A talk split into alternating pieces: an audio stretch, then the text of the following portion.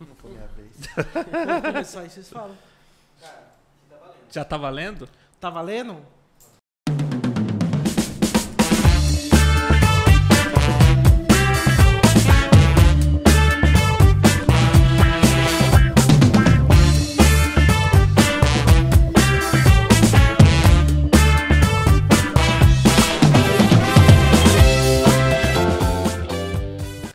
Fala galera, tudo bom? Meu nome é Pedro, estou aqui com Eduardo para Nós. mais um episódio do nosso Podcast. e hoje estamos aqui recebendo amigos ilustres que falam mais ou menos a nossa língua.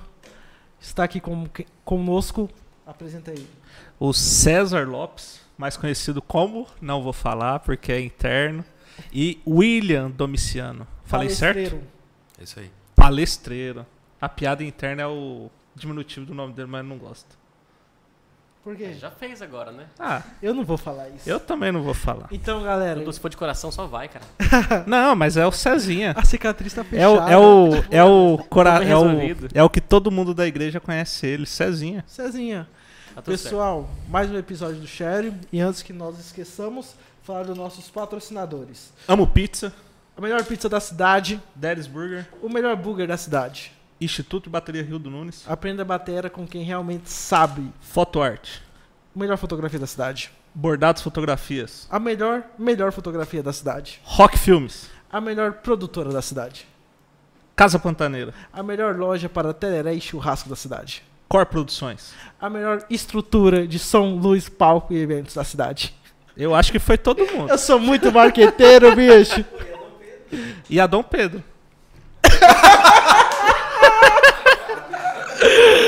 Me... E a Dom Pedro.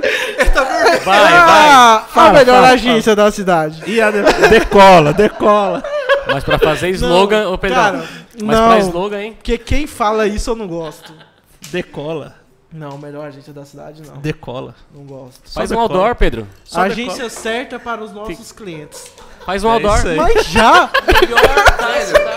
Nem começou. nem começou! Puta merda! eu Guarda acho- esse podcast, acabou! Eu, eu, acho, eu acho melhor fazer assim, sabe o quê? Grava tudo de novo. Grava tudo de novo! Brincadeira, já estamos aqui mesmo. Não, galera, mas é o seguinte, a gente tá aqui com o César, com o William. a gente é gosta de causar É, constrangimentos. porque é o seguinte, é, o César e o William são da agência Fant. Tá dando problema aí no áudio? Agora tá bom? É, é uma agência de publicidade também na cidade. Porém, os caras são fodas mesmo. O César já conheço. Eu quase fui trabalhar com vocês, lembra? Você desprezou, Pedro. Né? Você há, não me quis, cara. há muito tempo atrás. Você disse não na minha cara. Mais de uma vez. É, mais ou menos. Não foi bem assim, né? Ele, ele não te quis e ele ficou e foi embora. Tipo, você ver, né? beleza, né? E pior É tipo um relacionamento, lado, né? cara? É Eu tô tipo, aqui, eu tô é tipo um relacionamento. Eu né? tô, cara. eu tô. As pessoas vêm, chegam, ficam vão. e passam. Penso em ir embora todo dia? Penso, mas tô aqui. Mas isso aí é um pouco da sociedade, né? Como que é a dificuldade de ser sócio, de honrar ali com, com os compromissos, mas também com, com os deveres, que eu acho que é o mais difícil e vocês, particularmente, conheço bastante assim o, o convívio, sei como é que é trabalhar com os dois, mas vocês tiram de letra, assim, eu, eu nunca vi um gritando com o outro. Mas sinceramente, eu acho que não. Eu acho que ser meu sócio deve ser um porre mesmo. Deve ser complicado. Eu, se eu fosse meu sócio, eu não me- aguentaria. A Eu me esposa dele fala muito isso. Ela fala, todo E dia. é uma sociedade, né? Não vai dar certo. É, eu tô sócio. Ah, an- antes de da gente começar a entrar em assunto e tal, eu queria desejar parabéns novamente para o César, Ah, sim. Oh. porque ele vai ser pai de Falei. menina, velho. Menina! Manu, Manu. Manu, Manu, é ela. Manu tá chegando. Ó, eu esqueço, cara. Eu ponho aqui no celular Pai todo de dia. menina. Assim, todo dia. Não, mas o Pra melhor. lembrar, cara. Eu, eu- eu tenho, eu tenho que falar um negócio que assim, eu tava assistindo a, a live ah, do dia. Dudu, não tem coisa que não precisa colocar. Não, eu tava assistindo. não, eu tava assistindo a live lá do, do dia lá do, do Chá Revelação e tal. Aí teve uma hora que saiu azul e rosa. Eu falei, caralho, Ah, é velho. gêmeos. É gêmeos. E cada um é de um sexo. Aí, mano, era trollagem, velho. Cara, eu fiquei puto. Trollaram vocês? Minha cunhada, cara. Sério, cara? Não é de Deus isso. Nossa, não, trollar isso aí. é Cara, eu fiquei muito Exato. puto. Porque eu falei bem assim, caralho, o menino, pô! Aí eu já pensei bem assim, caramba, velho, o César se fudeu no bom sentido, né? Porque assim, tava esperando um, vai vir dois, ganhou na Mega Sena. Não, mas sabe qual é o lance? Trollar tudo bem. Você faz a piadinha, você ri, pô, descontrai, acabou, né? Minha cunhada, ela é maldade. Ela, Ela ficou, tipo é assim- Maldade, sabe? Maldosa. Apareceu lá, né, o, o rosinha, o azul. Aí eu falei, ah, para, para, não, é, é sério mesmo? Ela, cara, ela parou a música, rolou um silêncio. Ela olhou no meu olho e falou assim: Eu também fiquei surpresa quando eu vi. Eu liguei pro médico. E de fato é gêmeos. Mentira. E rolou aquele climão, cara. Aí foi aquela festa, aquela farra. Aí depois de tudo, que eu tava de joelho, chorando Mentira, já. eu- mentira. Ela falou assim, ah, é zoeira. Falei, pô, cunhada, que maldade, cara. Ô, Sério? filho, vem cá estourar, vem cá. Nossa! Sacanagem, velho. Cara! Maldade zona, assim. Mas tá bom, o coração quase parou, quase parou. Mas no final até ficou aí. É bom. Que massa. Pra gente que tava bom, né? assistindo, assistindo a live é, é, online, né? Lógico. Toda live pandemia, online, toda né? live online. A minha filha de 10 anos viu aquela bagunça, agora é azul, agora é rosa, agora é azul e rosa. E aquele é griteiro. Ela olhou e falou, que bagunça. E saiu. Falei, depois vocês me contam. A minha filha, velho. É, tem uma maturidade do caramba pra idade que ela É, tem. eu fiquei lá torcendo, né? Igual besta lá, tipo. É. Igual quando. Não, eu vi aquela. Achei que ia tocar o Big Fone, alguma coisa ia acontecer, porque saiu. Foi, na verdade foi assim, saiu uma. uma é, deu a entender que ia ser menina. Né? Por causa da, do- da- da- negócio rosa lá, esguichando. Aí o da, o da, da Rayane era azul. Então era menina e menino. Ah, então é gêmeos. Só que daí o do César, que era menina, apagou, o dela ficou. Falei, então será que era isso? Era o que fica? Cara, virou uma bagunça. Aí no final é menina. Ah, então tá bom. Eu acho que ainda pode mudar. Será? Será? que? Acho que não, Ah, agora daqui já lá, foi. Só Deus sabe. A gente postou o link, deu mais de 70 pessoas, cara, na live pra, pra, pra ver o sexo. Família daqui do Nortão, de Ó, mais views que o Goiânia, palestreiro, de hein? Brasília. Tá bombando. Top.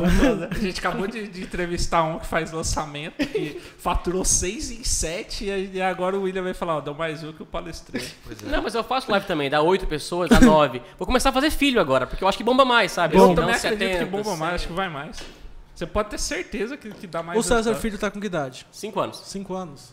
5 anos. Diferença boa, a mesma diferença que eu e meu irmão tem. 5 anos. Ele tá, tá bem empolgado, tá bem animado. Bom É. que quando um entrar na faculdade, o outro tá saindo, né? O Ícaro de Carvalho, né, que é um dos caras que eu sugo literalmente.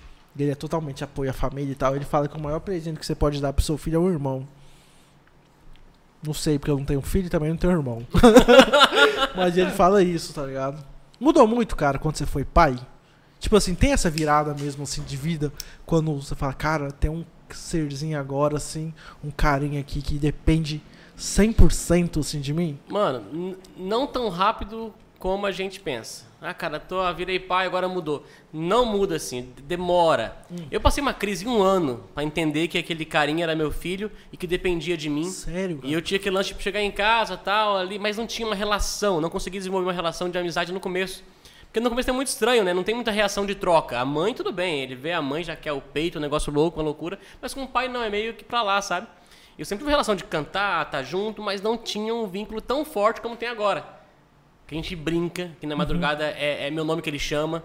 Cara, a mãe dele fala tá com ciúme já, porque toda madrugada deu medo, sonhou com alguma coisa, quer uma água, é o grito um pai, é o pai que tem que ir lá, sabe? É o pai que conta a história pra dormir, é o pai que tá junto, é o pai que brinca. Eu fui lá agora à tarde pra, em casa pra, pra preparar pra vir pra cá gravar. Quando ele me viu chegando à tarde, fora do, assim, fora do fim do expediente, nossa, que emoção, pensou que eu ia ficar já ali, sabe? Papai, ó, desenhei aqui um projeto da minha casa, e nós vamos fazer uma casa à noite com os travesseiros, com não sei o que, com não sei o que, não sei o que. Cara, eu falei, é uma emoção o tempo todo, a mil por hora. Então, é, acho que o tempo vai, só o tempo vai construindo isso, né? E a gente vai, a gente quer, foi, foi pai relativamente novo, mas é uma delícia Não, você foi pai isso, novo mesmo. ver isso sendo Você é mais novo? construído. Você que tem que idade, César? Tenho 30, cara. 30, é, você- 3 anos. Mentira, tenho velho que 31, cara. Eu. É? Eu esqueci. Então você não, foi daqui pai a com pouco 20... ele fala outra mentira, tipo 32. Não, você foi pai com 33. 26, então. É. É, foi Não, espera, né? Porque vocês convidaram a gente pra gravar hoje. Que dia que é hoje, Dudu? Hoje é dia 1 de abril. Então, na verdade, é nem- nem vai pro ar isso aqui. Eu tô, eu tô, Nem eu tô tá esperando. Ó, eu tô tá vendo? esperando. Os caras nem estão. Os caras nem estão Nem aí. tão aí. Não tão nem aí. Não, porque a gente assiste e fala que tem uma equipe Já, aqui. já soltou? Não. Não. Não, então vamos começar tudo de novo. Começa de novo. Não, eu cheguei. A gente chegou aqui e ficou uma hora esperando. Pensei que não ia ter mais gravação. Não, mas ia. Mas, abril, né, mas aí a questão é o seguinte: a gente marcou as Corneteiro mesmo, hein? Você 18, não, a gente marcou, marcou às 18 e começou a atrasar os horários, cara. Tipo, um foi atrasando o outro, aí pra não correr com o do Denner, a gente foi lá e falou bem assim: não, vamos deixar os caras ali um pouco mais à vontade, tomando um uísque, tomando um negocinho. Cara, você subornou a gente com uísque. Ah, É uma ótima forma de subornar. É É uma que ele ótima, sabe que funciona. é, o- é uma última forma de subornar, não é? E aí a gente foi lá, falou bem assim, "Ah, a gente te- vai ter mais uma gravação ainda. E, cara, a gente foi lá e falou bem assim, não, em vez de fazer o outro convidado esperar, igual a gente fez com, com o César Já avisa ele, manda já avisa um mensagem. Estou até pouquinho. vendo aqui se ele Porque assim, a gente aqui estamos no espaço dos outros. Cedeiro, tal, legal. Agradeço, Marcos. Obrigado, Evelyn. Obrigado. Mas a gente tem horário também pra cumprir, então. Por isso aí. Porque, por exemplo, a gente tá com pais de família aqui, né? Que véspera de feriado. Não, e e- e estar eles. com no seio do celular, com seus filhos. Um tá com recém-nascido, já tem um ano já, o Bento? Um ano e um mês. Um ano e um mês. O Bento. Nossa, o Bento é o, adoro é o o herdeiro. tem 10 anos. Bento, acho massa demais esse nome, velho. O Bento é Bento. sensacional. Bento, que nome. Meu filho vai O chamar Bento, Bento. o- a primeira Havaiana do Bento Vai? foi eu que dei. Eu quero. É verdade, ele tava usando Eu gosto, do de, Batman. eu gosto de Francisco e Aham. Bento. É, se juntou, vira Chico Bento. Uma coisa, você- a pergunta que você fez pro César, eu tava lembrando aqui, nem foi pra mim, tipo, meio que foda-se, Não, mas... mas vai, vai. Mas. Não, mas uma coisa que eu lembrei que é legal Mudou. é o seguinte, ó. Aí, é, em, em- em Mas você relação mudou a isso. porra Faz pra nenhuma. ele também, Mesma vai, coisa, que até eu também, hoje. mas é Rolê. Vamos fazer a pergunta. Então, Uma coisa que eu vi, esse lance de mudar é muito, é muito curioso. Eu via muita gente assim, falando assim, ah, muda pra caramba, mulher grávida. Cara, eu fui um péssimo pai com a, com a, com a esposa grávida. Sabe aqueles que quer Sério, pegar na cara? barriga, ouvir, conversar com a barriga? Eu sempre achei isso ridículo. Ah, não, mas eu Falei, não, esperava não, isso, aí- de você. Cara, pra mim é só uma barriga. Não, você viu no que ele mandou? Eu adorei, cara, a sua resposta do questionário. Do que? Como você se considera Ah, vocês leem? Foi um teste. inconveniente? Não, as, não. Petulante e irônico. Às vezes inconveniente. Eu adorei, cara. Ninguém fala aquilo. Cara, eu Todo sou, mundo fala velho, eu sou. empreendedor, proativo, É, gente, eficiente. Aí ele. A minha, a só minha tá cheia de firula. Mas eu queria, eu queria me defender. Tá cheio de firula, mas aquela lá é a bio do Clubhouse. Eu copiei do Clubhouse e coloquei lá. Mas o, César, só coloquei. mas o César mandou assim, a gente sempre manda antes pra quê? Pra se programar. O César mandou hoje, igual ele faz a vida inteira dele. Meia hora hoje, antes. 5 horas da tarde. Ah, vai Ah, se foda. E falei Não, assim, eu quero ouvir, eu quero ouvir o argentino. Ele tava Vai, compra, babaca, vai. Há dois dias atrás. E foi mandar hoje? Nossa. Mas na hora... Que isso, Não cara. é, cara. eu não A vida é uma questão de prioridades. É, ele escolheu curtir um pouco a família. É que eu tinha clientes pra podcast. atender, né? O William me falou Eu, que foda-se. eu entendo isso. não, hoje eu atrasei aqui Ô, irmão. por. Não, hoje a gente só atrasou aqui por causa de cliente. É tipo e assim. que a gente agradece muito. É, continue incomodando a gente. Porque, tipo assim, então o Mike tá lá no grupo desse cliente, cara. Porque esse cara pediu uma arte agora. E era tipo assim, a gente tinha marcado com o Dender 16h45. Eu queria estar aqui 16 horas, porque a galera da Rock chega, monta. Eu tava saindo de casa, velho. Aí, tipo assim, o Dudu aqui o Mike aqui. Aí, quem vai fazer a arte? Eu. Tá, tá, fiz lá rapidão. Fiz a arte em 3 minutos, cara. Mandei, foi aprovado. Aí deu uma atrasada. Fazer o que, né, velho? Cliente. Prioridades. Prioridades. Cara, mas eu quero fazer uma pergunta diferente aqui. William, conta sobre você, bicho. Que realmente, assim, eu não te conheço sua história. Da onde você saiu? Você, você nasceu aonde e tal? Cara, que pergunta maluca, velho. Ô. Mike, pega um lenço lá que eu Não, vou é sério, eu quero, eu Não, quero, não. eu quero Tem um saber. violão aí pra gente fazer um fundinho musical? Só pra eu... Não, eu, eu, eu, eu vou começar a chorar se eu, se eu for assistir filme, né? Tá falando de cinema ali, cara, eu sou chorando em filme, mas contar a história não. Cara, eu, eu cresci, eu nasci, na verdade, no interior de São Paulo, em Santo André, Santo lá no André. ABC Paulista. Só que eu só nasci lá, nunca fiz nada lá. Com meses de idade, eu fui pro norte do Paraná, aí cresci no Paraná. Então minha família é todo do Paraná, todo mundo Paraná. Qual cidade do Paraná? Sertaneja, é uma cidadezinha de 7 mil habitantes no norte de- de- do Paraná, perto de Londrina. Que bom que você falou dessa vez, né? Eu sempre Toda falo. vez eu tenho que corrigir ele, cara. Ele fala assim, que você fala o quê? Ah, eu nasci em Londrina. Não, nunca disse isso. É menorzinho um pouquinho que Londrina, É. vai. Um Sabe por quê? É que você falou do interior do Paraná, eu quis saber que a minha mãe, a família da minha mãe é de uma cidade de 7 mil, a É. dela é 4 mil. Interior do Paraná chamada Diamante do Norte. Nunca ouvi falar. Perto de Londrina também, deve ser por ali, cara. Cara, tudo é perto de Londrina, porque Londrina é maior que o Paraná, quase. Então, em torno ali, É. É ponto de referência. E aí? É ponto de referência.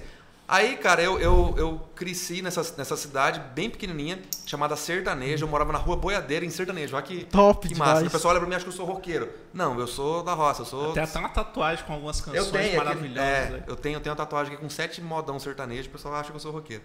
E aí eu cresci lá, é, e aí de lá eu, eu morei, estudei, enfim, e aí eu fiz concurso público da Caixa Econômica Federal, porque a minha mãe é bancária, meus tios são bancários, é meio que assim, uma família, uma, uma, uma casta de bancário. Banco do Brasil, Caixa Econômica e Banestado na época, né? E aí fiz o concurso, passei... Todo mundo concursado. É. E aí eu falei, cara, eu quero ser bancário também e tal. Porque era, era, era o que tinha, era a referência. E aí eu fiz concurso para Polo de Cáceres. Eu estava lá no Paraná, fiz, eu fazia concurso em vários, várias regi regiões. E aí fiz no Polo de Cáceres, passei em 38º lugar. Estava estudando pra caramba já há alguns anos.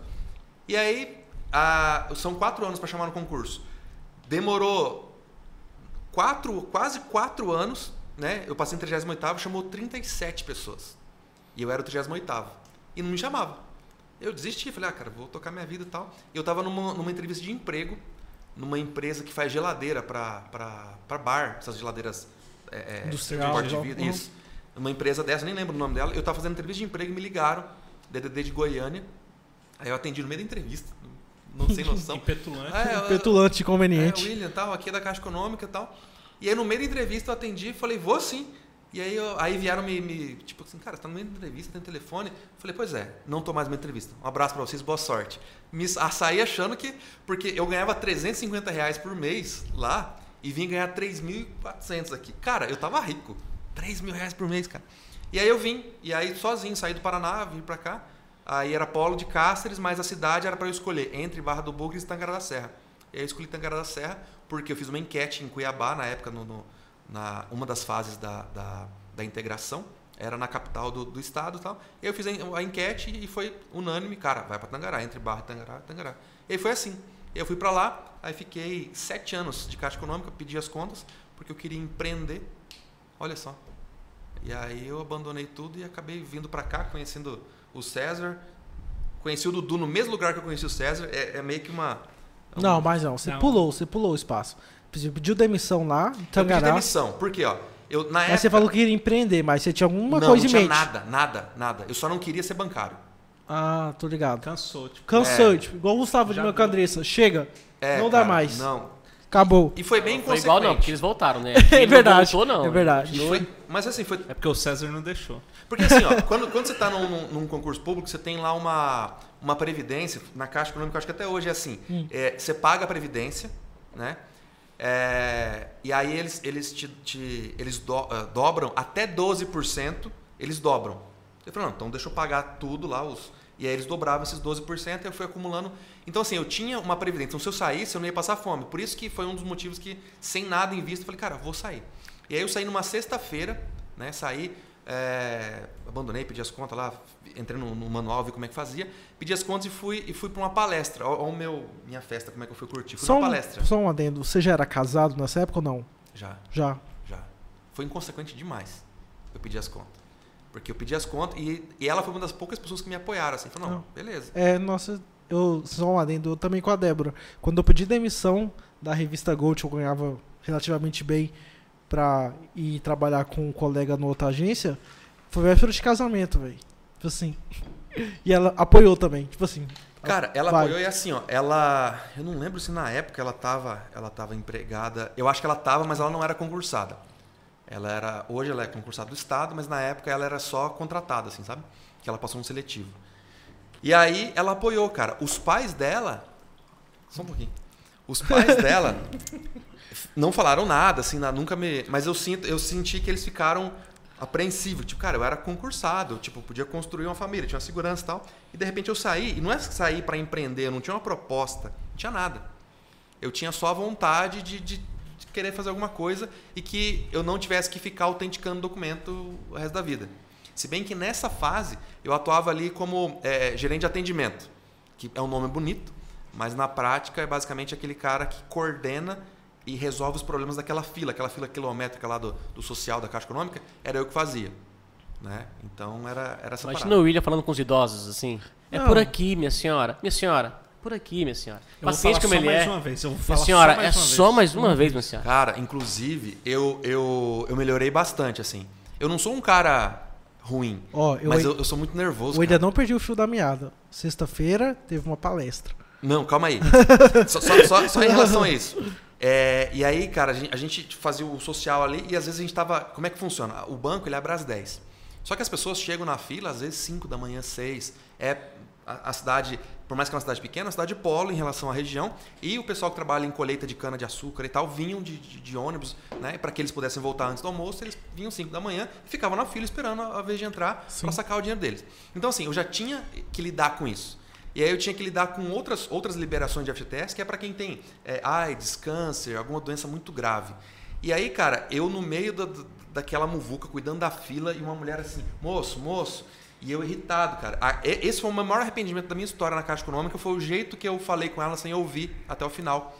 Que, na verdade, eu ouvi e fui grosseiro com ela, me arrependo disso até hoje. Que ela pegou e querendo falar comigo, eu falei assim, moça, eu tenho que atender, eu não posso falar com você agora. Ela falou, não, eu quero saber como é que saca isso daqui, ó. É que eu tenho câncer de pele. Eu falei, então espera na sombra. Puta Ai, que velho pariu. do céu. É o setup e o punch dando certo. Agora, Se Cara. eu soubesse dessa, eu não era meu sócio hoje. Eu vou embora. Não. Então, cara, gente, nesse momento eu- a fonte acaba de dissolver. Não, A eu- parte do não, mas William assim, está ó, à venda.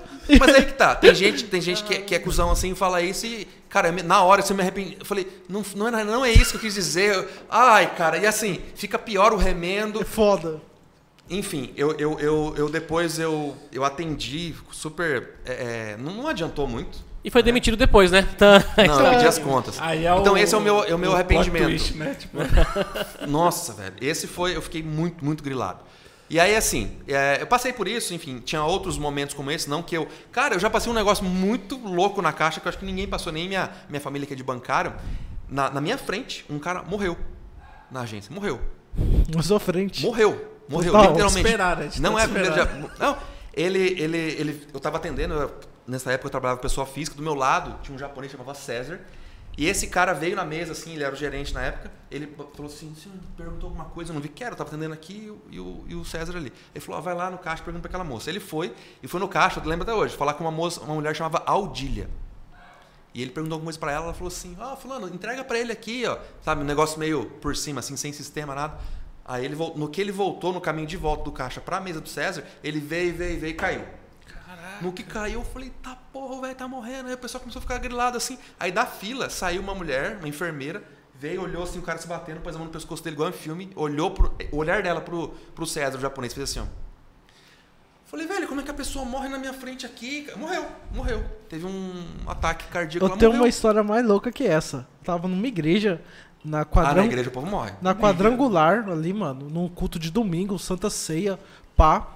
Um, eu não lembro o nome do cara, o cara era tipo diaconato. É tipo, não sei se na católica tem tipo esse cargo, que é um cara que tá dentro do salão só pra ajudar as pessoas. Tipo, a mulher precisa ir no banheiro com a filha, ele vai, acompanha, tipo assim. E ele tava lá de boa, no meio do culto, cara, do nada, puf. E eu tava assim, sentado, tava o cara aqui, ó. Caiu, puf. Já caiu tipo assim. Na hora que ele caiu, a filha dele gritou, que ela sabia que ele tinha um problema no coração. Na hora que chegou nele, mano, já foi meio isso. Olhou aqui, hum, já somos. O pessoal orou, mas já tinha ido, velho. Do nada, assim. É esquisito, né? Acontecer isso. Você fez um repouso no espírito, mas foi mesmo, né? Foi. Literalmente, o cara foi. É, no banco ninguém orou pro cara ressuscitar, não.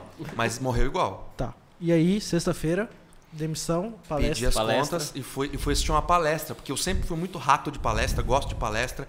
Desde a época que eu ganhava 350 reais por mês, eu lembro que uma vez eu paguei 120 reais pra ir numa palestra, ganhando 350 por mês. Uau, você gosta de palestra? Gosto, gosto, sempre gostei bastante disso. Mas aí Não, você. né, foi em consequência mesmo, era errado. e aí, Investimento nada, em consequência. E aí eu, eu saí, e aí eu, assim, eu precisava meio que curtir e tal. Ah, vou curtir como? Numa balada, num bar? Não, fui numa palestra. E fui lá só pra curtir, nada de. Eu- quando eu conto essa história, eu, eu imagino que as pessoas esperam que. E aí na palestra o cara disse. Não, não teve nada disso. Foi só uma Mudou a vida, palestra, tipo- acabou. Não teve nada. Teve a um mindset. Não, não, não E mudou aí- a chave. Dá. É, e aí um, um- um empresário lá me ligando, me ligando, e eu desligando, o celular desligando. E aí eu mandei mensagem, falei, ó, não, tô- não posso atender agora porque eu tô numa palestra. Ele falou assim, então amanhã você me liga. Isso era numa sexta-noite. E aí no sábado de manhã, eu falei, o que você quer falar comigo? Eu falei, vamos tomar um café no, no shopping. Aí a gente foi no shopping, e aí ele falou, ó, Tangará tem shopping? as contas? Tem. Uau. Do tamanho dessa sala aqui. E Não, um aí, pouquinho maior. no, no- sala é eu pedi as contas sala. na, na sexta e no sábado ele me chamou para trabalhar com ele e eu falei, beleza. Né? Que fui trabalhar no treinamento. E aí eu comecei, e aí por causa disso eu vim para cá. Né? Treinamento, nome? É, Dale Carnegie. Ah, o Deu, É, cara. eu fui trainer, fiz a formação e tal, e aí vim para cá.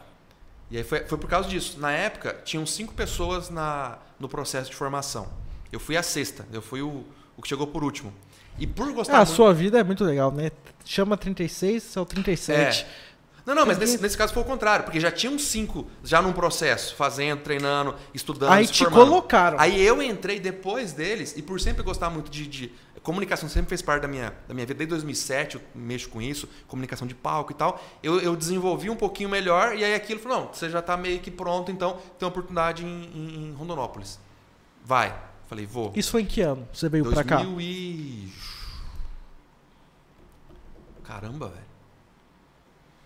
2021, 2020. Não, foi Não, 2011. Faz tempo. 2011. Ah, 2011? 2011. 2000 2013. Não, foi 2013. 2013. É, Massa. comecinho de 2013 eu vim pra cá. E aí eu comecei a trabalhar com isso aqui. E aí nessa, nessa oportunidade fui conhecendo uma galera, a galera apresentando outras galeras e assim por diante. Uhum. E foi assim, do mesmo jeito, mesmo modus operandi que eu conheci esse rapaz, depois conheci esse rapaz. Não, Só que não- esse rapaz gostou de mim quando me conheceu. Isso aqui não. Mas a história é diferente. Aí né? você, só, você trabalhou no Dale Carnegie de quantos anos? Três anos e meio. Três anos e O meio. William fala essa história meio rápido, mas vale a pena dar o ênfase aí. Ele foi trainer da Dale Carnegie por quatro anos. Eu conheci ele antes. quatro anos. Quase quatro anos. Antes de, de- de falar com ele, eu ouvia falar dele. Assim, ó, isso aqui, né? Não, não deixe marrom pra ele no final. Só isso. Eu só, só falo isso. Cara, eu tenho que parar, é verdade. Mas escuta aqui. Ele foi quase quatro anos trainer da, da Dale e foi um dos melhores trainers da Dale Carnegie da, da franquia deles, né? Massa. O pessoal que fez com ele e fez com outros, eu, eu posso falar, você não, não pode, eu posso falar. Era top mesmo, era até hoje fala, né, do, quando, quando ele foi trainer, de como que era a- o método dele. E ele saiu de lá porque ele brigava, porque ele queria evoluir o negócio, mexer no negócio, dar um pouco mais de, de, de, de, de personalidade pro negócio ali, sabe? Pô, meio petulante, né? O negócio tem mais de, de, de 100 anos a, a franquia em si, o, o ensino da Dale Carnegie. E quando eu conheci ele, eu já tinha ouvido falar dele enquanto trainer, acho que o Eduardo também. Não. Né? Não? Antes disso aí e tal. E quando eu conheci, falei, cara, o cara lá que falam da Dale, eu até ia fazer na época, o, o treinamento acabou não, dando certo, não fiz, conheci ele no churrasco. Mas só pra, pra- Não pra fiz o Dale. deixar Contra- claro isso aí, que o cara, o- o cara é bom. O cara é bom. Treino. É, você viu? É, não. Mas fiz a- treino. Não, não fiz não. Eu trouxe o cara pra dentro. Mas a. Pra é todo mais meu dia. estilo, né, mano? Tchê. agregar, né? Uma, uma coisa assim que a gente tem em comum é esse churrasco aqui. Eu, César e o William, é esse churrasco. Que foi, tipo, eu cheguei um pouquinho mais atrasado, tinha outros compromissos, aí o churrasco já tava rolando. E aí eu sempre gosto de cumprimentar todo mundo. Mas foi nesse então. dia? Acho que foi depois, cara. Não, foi em outra pô, foi- ocasião. Foi nesse churrasco. É nesse mesmo? Foi nesse churrasco. Caramba. E aí foi lá na casa do Rafa ainda. Foi. Rafa, um abraço, cara. E Queremos aí- você aqui, não tem essa parte? Queremos você aqui. Rafa é o cara Aí- que faz costela, costela no. no o que é, Fogo mano? de chão No lá, fogo de chão é 50 top, horas. top, top, top. Aí, 50 gente- horas? Caralho. Não, 50 não. É zoeira. Não, sei 50 lá. E o Rafa, o Rafa, multi-empresário, empreendedor. Não, sei lá, tem uns caras que fazem umas loucuras. Carne, Rafael o Líbano. Debete deixa a carne lá 60 Mas dias, Aí é outra parada. maturando, é porque o cara não pode deixar a costela 50 Aí horas. eu cheguei lá no churrasco, tal, meio atrasado. Aí eu fui cumprimentando todo mundo. E, tipo, grande maioria eu conhecia. Outra grande maioria eu também não conhecia. Então, assim, eu cumprimentava, o pessoal já olhava de novo. O William nem olhou, velho. Continuou conversando aqui numa boa. e, Tipo, eu cumprimentei, ele meio que nem virou Tipo assim. cara. Tipo, é, de boa, suave, tranquilo. Foda-se, cuzão. Aí eu fui lá, exatamente, falei, cara, que cara cuzão da porra, velho. Cara, filha da puta. Eu xinguei a mãe dele pra caramba. Eu falei assim, pô, quem que esse cara tá achando? Aí eu chego no balcão, assim, lá na, na casa do Rafa, cumprimento o César. Aí o Rafa já vai falar assim, cara, tem que apresentar os caras pra você, velho, que é foda pra caramba. Aí eu, quem que é, velho? Não, aquele cara ali, ó, tá, não sei o que, era o William. vixe. Falei, putz, velho, Ah, cara não. cuzão. Aquele Ah. Aí eu Ah, fiquei De de regatinha, lembra? Aí eu fiquei de boa, tava de regata, eu fiquei de boa. O William tava de regata, eu falei bem assim, cara, de boa.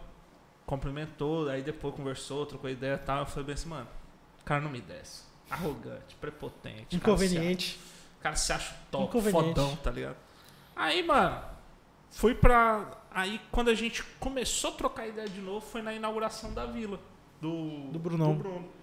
Aí tava em vias de fato de, de, de contratar um funcionário. Já tinha contratado um funcionário lá pra dentro da Fante. E aí foi perguntar alguns feedbacks pra mim. Aí eu posicionei, pautei, falei assim, ó, é assim, Ruim, assim, ruim, assado. ruim, Não, ruim. Falei, tem que pautuar, tem que ficar em cima, tem que não sei o quê. E trocando ideia numa boa, e aí o William falou, falou cara, eu gosto de mais ser, tal, não sei o quê. Bebê começou a conversar, admiro o seu trabalho, não sei o quê. Aí começou aquela bajulação, né? Técnicas da Dale, não sei, desculpa falar agora, mas É, assim, tudo que ele fez no curso dele lá. Ele não, não, se adequou no primeiro, no primeiro contato, aí ele teve que fazer um segundo contato. Nome do livro: Como Fazer Amigos e Influenciar Pessoas. Esse você já viu, né, cara? Aí o, o William melhorou esse approach dele. Ele foi lá, estruturou. Falei, pô, é um cara diferente, é um cara que tem um conhecimento, é um cara que consegue transmitir algumas coisas pra, pra galera. E aí eu fui meio que me envolvendo ali e tal, do nada comecei a trabalhar com os caras. E assim, foi maravilhoso ter a experiência de trabalhar com o William, porque assim, ele foi um cara que mudou o, o conceito que eu tinha dele, o preconceito que eu tinha dele. Uhum. E é muito foda, porque assim, o William me falou uma coisa que assim, a gente só tem uma oportunidade de causar uma boa impressão, a primeira boa impressão, que é a que fica, velho. Então assim, pro William mudar essa essa visão que eu tinha dele, foi muito tempo. E até falo pro William, eu falei assim, pô, velho, você sempre foi. Em todas as lives que o William tá, eu vou lá e comento. Falei assim, foi cuzão comigo no primeiro, no primeiro contato, é. É o Eu hater, falo mesmo, eu é falo o mesmo. hater do Williams, cara. É o hater do bem, que daí depois eu falo assim, não, cara, realmente, isso aí, ó, eu, eu errei contigo. Aí ele falou, não, mas hoje é da hora, e ele sempre. Mas Massa. é da hora. Então, assim, o William ele conseguiu mudar muito a, a forma de eu, de eu ver quem ele era. E aí depois fui conhecendo a família dele, fui conhecendo as pessoas que estão mais próximo dele. E é um cara do caramba, velho. Agrega pra caramba. Massa. Cara, você foi pra Fante ou a Fante nasceu. Eu não sei, não lembro assim. Nasceu com vocês dois. A Ponte nasceu assim, ó. A Vixe. Ponte nasceu nessa mesma festa aí. É Sério? presságio, né? É? antes, na verdade, não. Ah, tá. Não, passos Mas antes. assim, antes, a, a agência que você tinha era nesse local que a gente tá gravando. É. Coincidência exato A gente local. concebeu a Fante enquanto Fante Aqui exatamente dentro. nessa sala. Nessa O sala. César tava sentado aí e eu do lado de cada mesa. pessoas aqui, exato. Conversamos Nessa aqui. sala, nessa. Acho que a relação de respeito começou antes, lá atrás, né? É, é, Nessa festa aí, o, o Rafael fez a mesma coisa, ah, apresentar um cara e vice-versa, né? Ah, você Apresentar... conheceu o William também nesse Mas dia? mesmo, mesmo dia aí, né? Só que a, a diferença foi que o William foi cuzão comigo e com ele foi legal. Ah. Essa foi a diferença. Mas é a indicação, né? O Rafa falou assim, William, preciso te mostrar um cara. Aí você, César, preciso te mostrar um cara. Sabe? Você tipo um casalzinho assim, quando vai arrumar um pro outro. Mesma coisa. Aí o William chegou lá, match. deu Deu match. match. Aí ele foi me mostrar, o papo vai assim, e mostrar que ele fazia uns slides na época. Né? Ele, ele não só fazia slide, mas já, já trabalhava muito com palestra, com apresentação e dava um ênfase em roteiro e em slide. Aí ele foi mostrar uns slides pra, de, de, de palestras que eu nunca tinha visto algo igual assim, sabe? Negócio, porra, diferenciado. O Dudu sabe disso. Porra, bacana, né? O, o, o conceito. Ele trabalha, depois ele pode falar mais sobre isso, que é a principal mídia é o palestrante. O slide é só um acessório, não principal. Enfim, eu fiquei impressionado. Eu falei, cara, que slide maravilhoso. Ele mostrou mais um, mais um, que top, que top. E no final mostrou uma logo. Chamava Slide Café. E era muito ruim. E eu, assim, conheci o cara ali há 15 minutos. Falei assim, cara, cara, seu papo é top, seu slide é maravilhoso, mas que logo bosta, cara. É o nome, tudo, né? Nome, nome é ruim, logo é ruim. Passa lá na agência, vamos conversar. E aí depois ele contando que fala, cara, ninguém nunca me alugou- me alugou na bosta desse jeito. né? E depois disso aí, ele, ele veio na agência mesmo pra conversar, e a gente foi, gerou uma amizade, a gente, foi, a gente é amigo há mais de 5 anos e sócio há 3. A gente gerou um relacionamento, um papo, e a gente depois até fez essa, essa empreitada de ter uma, essa, essa, essa empresa de, de, de apresentações até se tornar a Fante. Que aí vale lembrar, a, a Fante nasceu meses depois, né, do final, do fim da minha antiga agência, que era a agência ARC. Aham. Então, né, eu fechei uma- um ciclo de seis anos da minha vida, que foi a, a agência ARC, e estava seguindo carreira solo, né, com, com o histórico, com o CNPJ, com parte da equipe, com todas as dívidas, tudo aquilo que, que, que é o, o combo ali de você ter uma empresa de, naquela, naquele estado ali, nove anos de mercado, né, seis, seis anos de mercado. Então ficou tudo na- na- nas minhas costas e ia começar a partir daquele momento, com aquele histórico mais seguindo o barco. E aí o William, como, como, como amigo, eu sei que ele na época já fazia pós marketing e também ama, ama esse negócio, e muitas vezes nos ajudou aqui dentro, de graça. Falei, o que você está fazendo? Ah, nada. Cara, vai ter um brainstorm agora sobre a campanha publicitária do, sei lá, da Economize, ou, sei lá, Torra Torra, outro cliente. Vem pra cá. Ele ia pra cá e começava a criar de graça ali com a, com a gente. Eu vi que ele era muito, é ainda muito, muito perspicaz em redação, né? E eu virei e falei assim, cara, você é redator. Redator publicitário, não aquele cara que escreve, o cara E que é bom cria. pra caramba. né? Aí, e a gente foi, né, foi vendo isso, né, e construindo essa relação. Até que eu falei assim, cara, eu vou tocar carreira solo e eu quero que você venha trabalhar comigo. Né? Aí eu um falei, cargo não. top. Aí ele orgulhoso de mim falou, não. Falei, como assim, cara? Não, sou seu amigo, não vou, não vou trabalhar pra você nem a pau.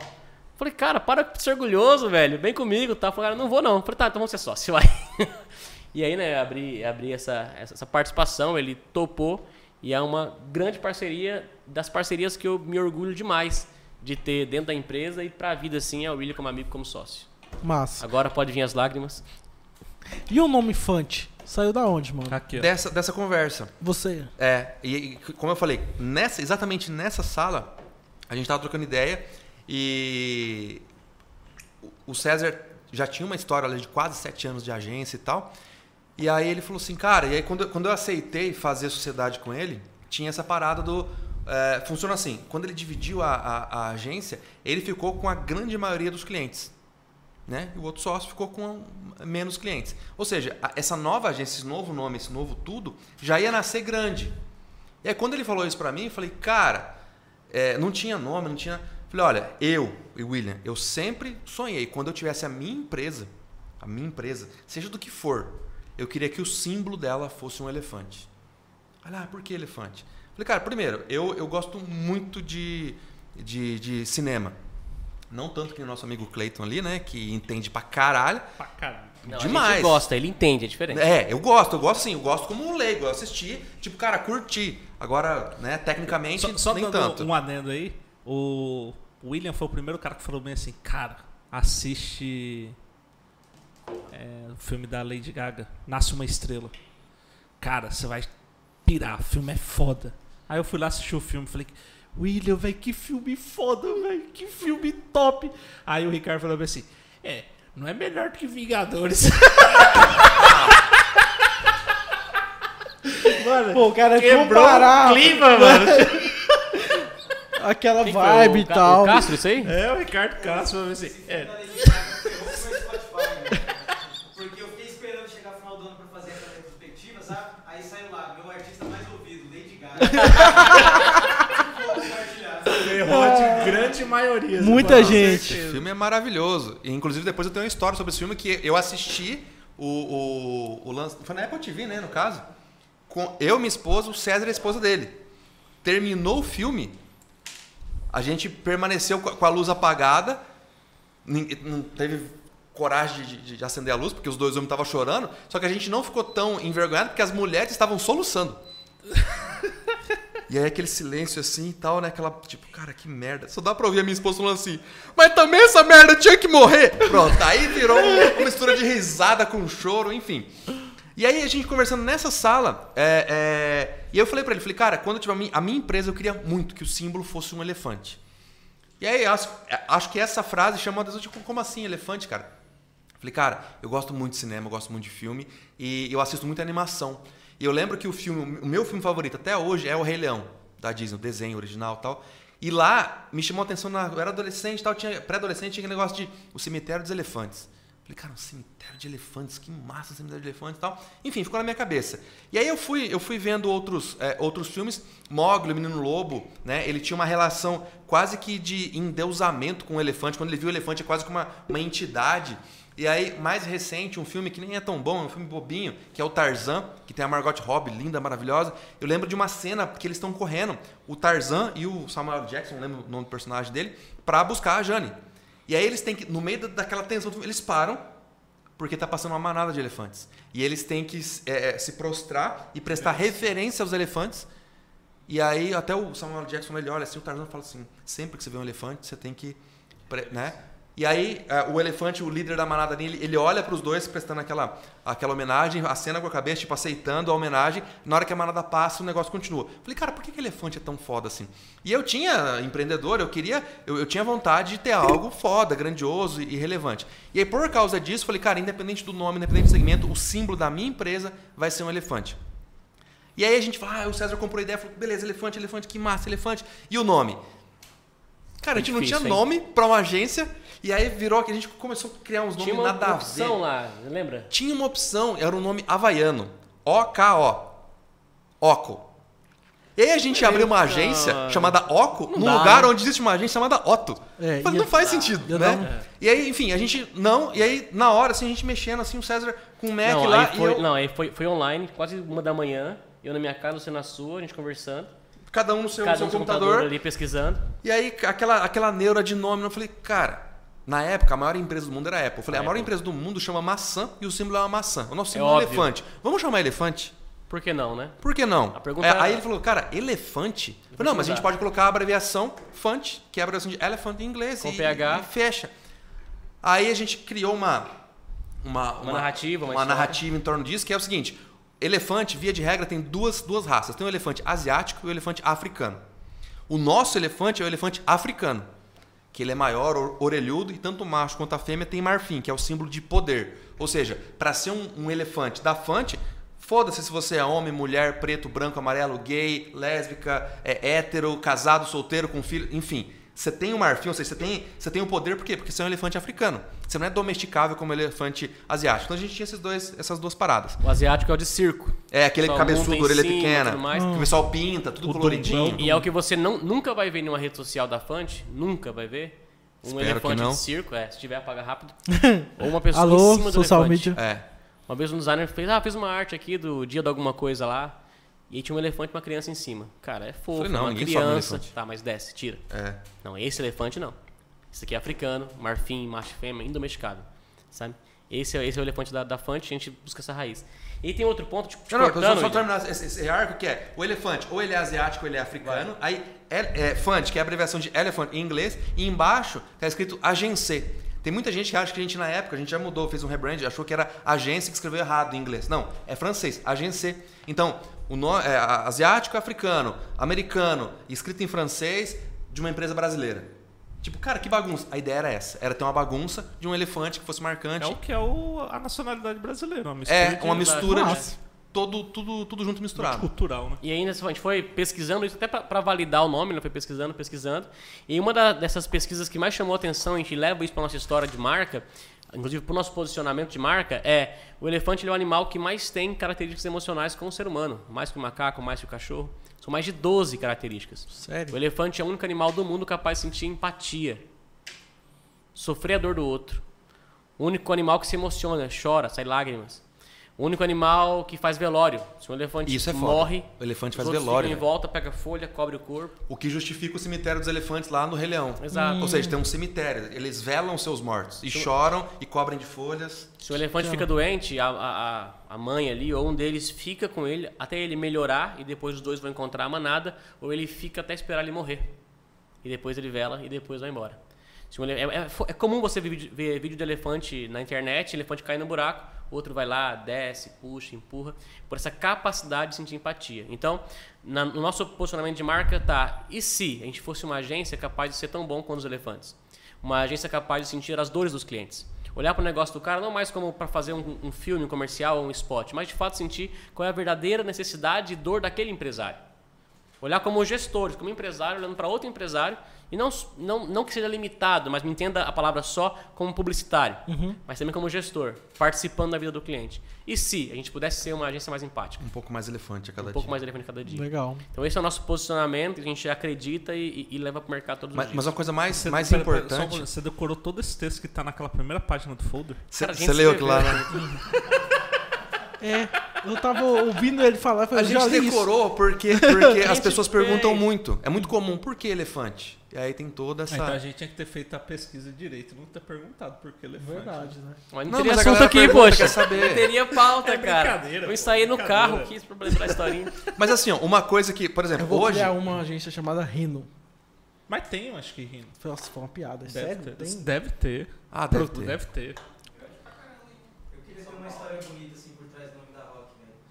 E qual- pe- Ô, Do Rock aí, o- aí a pessoa acha que é porque não gosta de rock and roll, aí o. Não, Rock Balboa. Rock é Balboa. Rock Balboa. É, se quiser dá pra dar uma. né, Mas você pode, conceito exato. Do rock, do lutador, tal, tal, tal. Mas o legal da, da, da história, você pode sim inventar uma história, mas se possível, conecta isso com a sua verdade pra isso ser para isso ser real de verdade, sabe? A gente fala assim lá na agência quase todo dia para todo cliente. É, marcas icônicas contam boas histórias, né? Marcas medíocres, comuns contam Histórias medíocres. histórias medíocres. E marcas comuns contam histórias ruins ou nem contam histórias. Nem conta, fala nada. Eu quero vender Nem esse conta produto história, e mas o público sempre conta. Exato.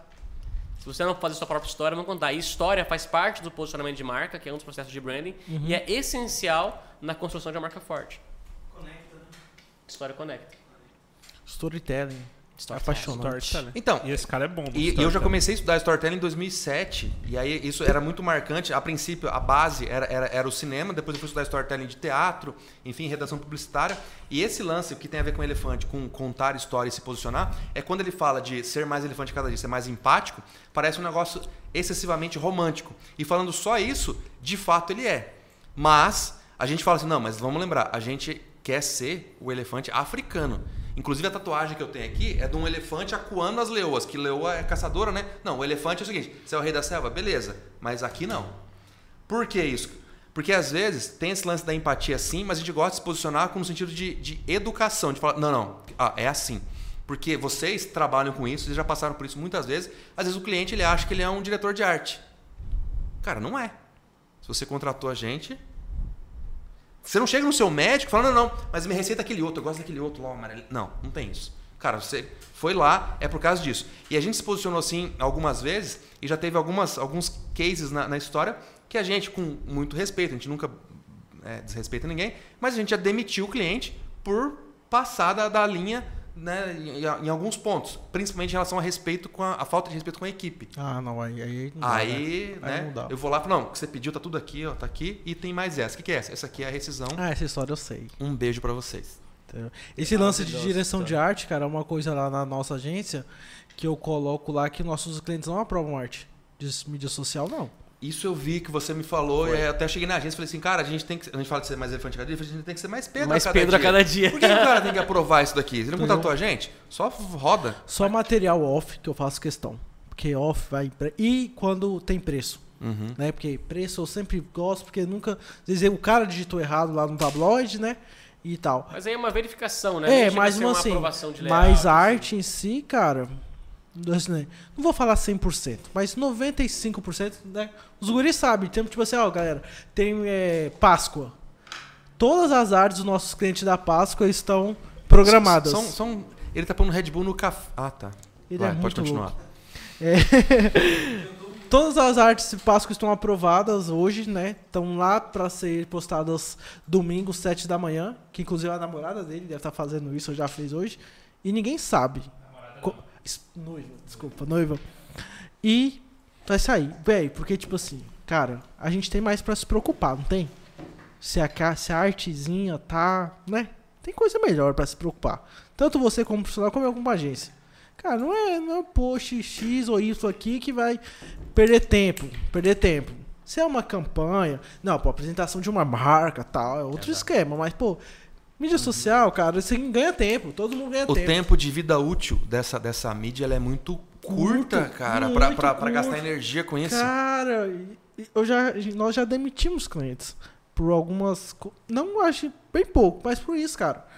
O a cliente enrolava-se numa arte pra social media um tempão. Falei, cara, se essa arte ainda não for patrocinada, ela vai sobreviver 8 horas. Nossa, com tá muito top- custo. Tá top essa É, Sim, com muito custo, É. entendeu? Se tiver um engajamento ali e tal. Mas, cara, e aí? Você vai ficar um dia pra provar um negócio assim? A mensagem tá ali? Tá no padrão visual da sua marca? É. Ah, então não tem. Tem, tem um clássico, cara, eu sempre falo pra quem, pra quem trabalha lá, ou pra, às vezes, algum, algum, algum amigo mais próximo, sempre ouviu, que é, que é a síndrome do, do, do dia da árvore. Cara, do nada, a gente tem um planejamento, tem a parada Ah, acontecendo. sei. Aí do nada, do nada, o cara fala: Ô, hoje é dia da árvore, faz um post da árvore. Dia da árvore. O que, que isso agrega pra, pra árvore? Não agrega nem pra árvore. Então, Não. assim, não. Cara, não tem dia da árvore. Um negócio que, tipo assim, é. com algumas datas, igual Dia Mundial do Meio Ambiente. Bicho, não adianta, no meu, no meu, no meu ponto de vista, você fazer uma arte se a tua empresa não tem um posicionamento a favor do meio ambiente, cara. exato. Pô, quem. Pô, queimar cartucho com isso. Agora a gente tem um Sabe? case da Heineken pra contar. Falou assim, ó, a Heineken fez, deu merda. Mas assim, Ixi, é de porque novo, fala da a Heineken. gente, falou, a Não, gente conversou vai- com o Denner, mas é que nem eu falo. Mas Não, foi em outro dia, né, pessoal? Porque eles estão com outra roupa. Isso aqui não foi agora há pouco. Isso aqui é outro O dia. Denner não tava aqui O agora. Denner não tava aqui. É porque a galera, a galera já sacou já. O William não foi citado no vídeo do Denner. Não, Foi é outro William. Não, É o William da. Rock. É o Will da Rock. É o Will da Rock. Isso aí foi semana passada, cara. Foi, é que a minha E memória assim, é. A gente tava, a gente tava, a gente tava trocando ideia do, Quem tá trocando ideia com o Denner. E, cara, eu acho que assim, o post não tem nada demais. É uma marca que, tipo, ela pode englobar todos os. todas as tribos, todos os gostos. E ela fez o posicionamento do Dia Mundial Sem Carne. Cara, é um dia. Não são um ano inteiro sem carne. É um dia. E aí reverberou na onde? Naquelas pessoas que hoje está tudo muito polarizado. Hoje a gente vai falar de futebol, tá polarizado. Vai falar de política, tá polarizado. Vai falar de qualquer tema, tá polarizado. Então, assim, as pessoas que não têm. O Leandro Carnal fala disso, né? Ele fez um post sobre o coentro uma vez. O pessoal começou a criticar ele, né? Somos todos coentro. Eu falei, cara, eu odeio coentro. É, ué. Então, assim, você olha, você fala bem assim, cara, vai chegar um momento que a gente não vai poder mais falar, não vai ter mais liberdade de expressão, a gente não vai poder mais se posicionar e a gente não vai poder defender aquilo que a gente acredita. E foi o que a Heineken fez. A Heineken tirou um dia do ano inteiro dela para fazer uma homenagem sobre sem carne e a galera cancelou a Heineken. E aí Não, mas foi- a- aí tem um negócio importante aí, Dudu, que é o seguinte, que é inclusive uma coisa que a gente que a gente é, Agora vai longe é, quer trabalhar e se posiciona como tal, que é o lance de branding. Cara, branding é como a- a- as pessoas entendem e recebem a, sua, a, sua- a verdade da sua marca. Então, se é, eu, eu ainda acho que é um erro, por quê? Porque a Heineken não tem isso no seu brand, na sua verdade. Diferente, por exemplo, de marcas como a Avon, que a campanha dela agora da, da Avon tá on, mostra homens se maquiando, né, barbudo lá de, de maquiagem, e a ideia deles é, não, a gente compra essa verdade, a gente defende a bandeira LGBT e, ah, vão cancelar. Foda-se quem me cancelar. Se você me cancela, você não é meu cliente. Ou seja, essa bandeira é minha. É o meu território criativo, diferente da Heineken. Tanto que ela fez, deu merda, ela voltou atrás e tirou, né, Então, mas aí eu acho que ela não aguentou a pressão. a pressão. Com certeza. Só que assim, a Heineken ela é, ela é pioneira em Não, diversas ações. Tanto que assim, ela é a primeira empresa de bebida alcoólica a fazer uma propaganda não incentivando a bebida. Se você for bebe- beber, não dirige. Então assim, o posicionamento da Heineken ela sempre foi muito coerente, na minha opinião. E ela nada mais fez do que tirar um dia dos 365 dias para prestar uma homenagem ao Dia Mundial Sem Carne. E cada vez mais as empresas estão indo para esse lado mais social, Ó, olhando tudo. você tá que tá defendendo, você acontecendo. tá defendendo a Heineken e eu, e eu entendo to- toda esse, esse, essa, essa narrativa. Vamos pensar então, por exemplo, você é um cara palmeirense. Certo. Imagina que a diretoria do Palmeiras homenageia lá o doutor Sócrates por cara, parabéns. Você. Cara, não. Doutor Sócrates é ídolo de outro lugar. Então, assim, ah, mas foi só um dia. Cara, não. Entendeu? É, eu acho que é porque quando envolve muitas paixões, é, ou você tem um posicionamento muito claro e fala assim, eu vou comprar as brigas, inclusive, quer me cancelar? Foda-se você. Eu não vou mudar minha opinião. Aí é uma coisa, né? Mas Mas a É, Heineken e, voltou não, atrás. e não tá claro porque voltou atrás. Mas esse, Se tivesse ficado pra eles, eles bateriam no peito e. esse é o levariam à frente. Sabe uma pessoa que ela faz a- as cagadas dela e assume? Que hoje está sendo cancelado pra caramba? Danilo Gentili. Ele fala, velho, eu não peço desculpa por piada. E é um posicionamento dele. E eu tiro o chapéu pro cara por conta disso. Não é pela piada do cara, é pelo posicionamento do cara. Sim. O cara vê assim, velho, eu posso errar, mas sim, eu não vou pedir desculpa pela minha piada. Rafinha Bass também é o mesmo sentido. Então, assim, eu vejo que o maior erro da Heineken foi ter voltado atrás. Po- Aí sim, pode ser. Exatamente, Aí, também. com certeza, Tipo, com o meu certeza. O, maior Exato. erro da Heineken Não, foi isso a gente concorda, Porque total. assim, se ele, se ela se posiciona, cara, é um dia sem carne, e ela fazesse um post e falava assim, velho, vocês têm 364 dias pra comer carne à vontade, brincasse, que é o nosso lema. Que é o que a Samsung fez. Tá? Tirou onda cara- com o, tro do cara com o troll. assim. Maravilhoso. E assim, a gente olha, cara, eu ia fazer um post se eu fosse a Heineken. Hoje eu ia fazer um post assim, cara, vocês têm 364 dias pra comer carne. A gente só pegou um dia pra ficar sem carne. Exato, mas aí é argumento de quem compra aquela bandeira, né? Uma coisa que eu, que eu, que eu percebo em relação a isso, com esse lance de, de rede social e as marcas se, envol- se envolvendo com a rede social, com equipe, equipes inteiras para poder dialogar, como a Samsung fez, como a Netflix faz muito bem, toda marca acha que domina e acha que pode falar sobre tudo. Né? Acha que toda notícia, toda manchete é uma onda para se aproveitar e gerar um buzz da marketing ali, um buzz da, da marca. Cara, não é bem assim. Dentro do posicionamento tem um lance chamado, chamado território criativo. Na estrutura de marca, você escreve quais territórios você vai brigar, como esse caso. Se fosse a carne, eu vou, mas vou até o fim. Ou seja, eu não vou ter que improvisar criando, criando a campanha do não, eu tirei só um dia. Ou essa briga Faz eu não parte. compro. Inclusive, eu já preparo as minhas defesas nas cartas de defesa. Já preparo aqui já. Como a Avon faz, como a Natura faz, como o Boticário faz. Ou seja, assume esse território para que aquilo seja a minha área, as minhas cadeiras de fala, meu campo de fala. Aí o- o- mataram o cachorro na, na frente do Carrefour. Se não existe uma- uma- um lugar de fala da, da marca específica para aquele tema, ela não vai falar. Ela não tem que falar porque todo mundo está falando, sabe? E hoje cria-se uma obrigação de que tem que se falar de tudo. Toda marca tem que falar porque a marca é viva, porque a marca fala. Cara, e não é assim. Se eu, enquanto pessoa, César, não tenho que falar sobre tudo, eu escolho as cadeiras que vou me posicionar, o que que uma empresa tem? Né? Então, faz bem e é saudável, sim, participar daquilo que é temas do cotidiano, do social, aprofundar na vida das pessoas, mas é, faz melhor ainda eu escolher quais brigas que eu vou, que eu vou lutar, que eu vou, que eu vou trabalhar e quais são meus territórios criativos, ou melhor, quais são meus lugares, meus lugares de fala. Os lugares de fala. Exatamente. E isso é, uma, é, é um, é um lance que a gente tem falado aqui na agência e, e usa esse case para vender projeto da agência. E a gente tem feito muito isso. E tem empresários aqui na cidade já comprando esse tipo de, de projeto da, da, da Fant. Eu vou fazendo jabá de novo aqui, eu tenho que parar com isso. Para poder entender como que faz isso. Como escrever uma boa história, como que eu escolho meus, meus territórios criativos, como que eu treino a minha equipe para poder se aprofundar nisso, sabe? E é tudo, faz tudo parte de um, de um projeto de posicionamento de marca. É, que quando eu vejo assim, que na questão do, do Carrefour, ela foi muito delicada, pô, é foda. E aí, e, tipo, acontece de novo uma agressão, mata assim, um, um, um, um homem numa rede do Carrefour, num supermercado da rede Carrefour. Então assim, o Carrefour ele começou, falou Carrefour, você já tá cancelado, velho. Tá ligado? Tipo, e qual que foi o primeiro impacto da marca, velho? Eu não vou me posicionar. E eu acho que naquele momento ela fez certo, porque assim, qualquer coisa que ela postasse, a galera não queria ouvir. Não queria escutar.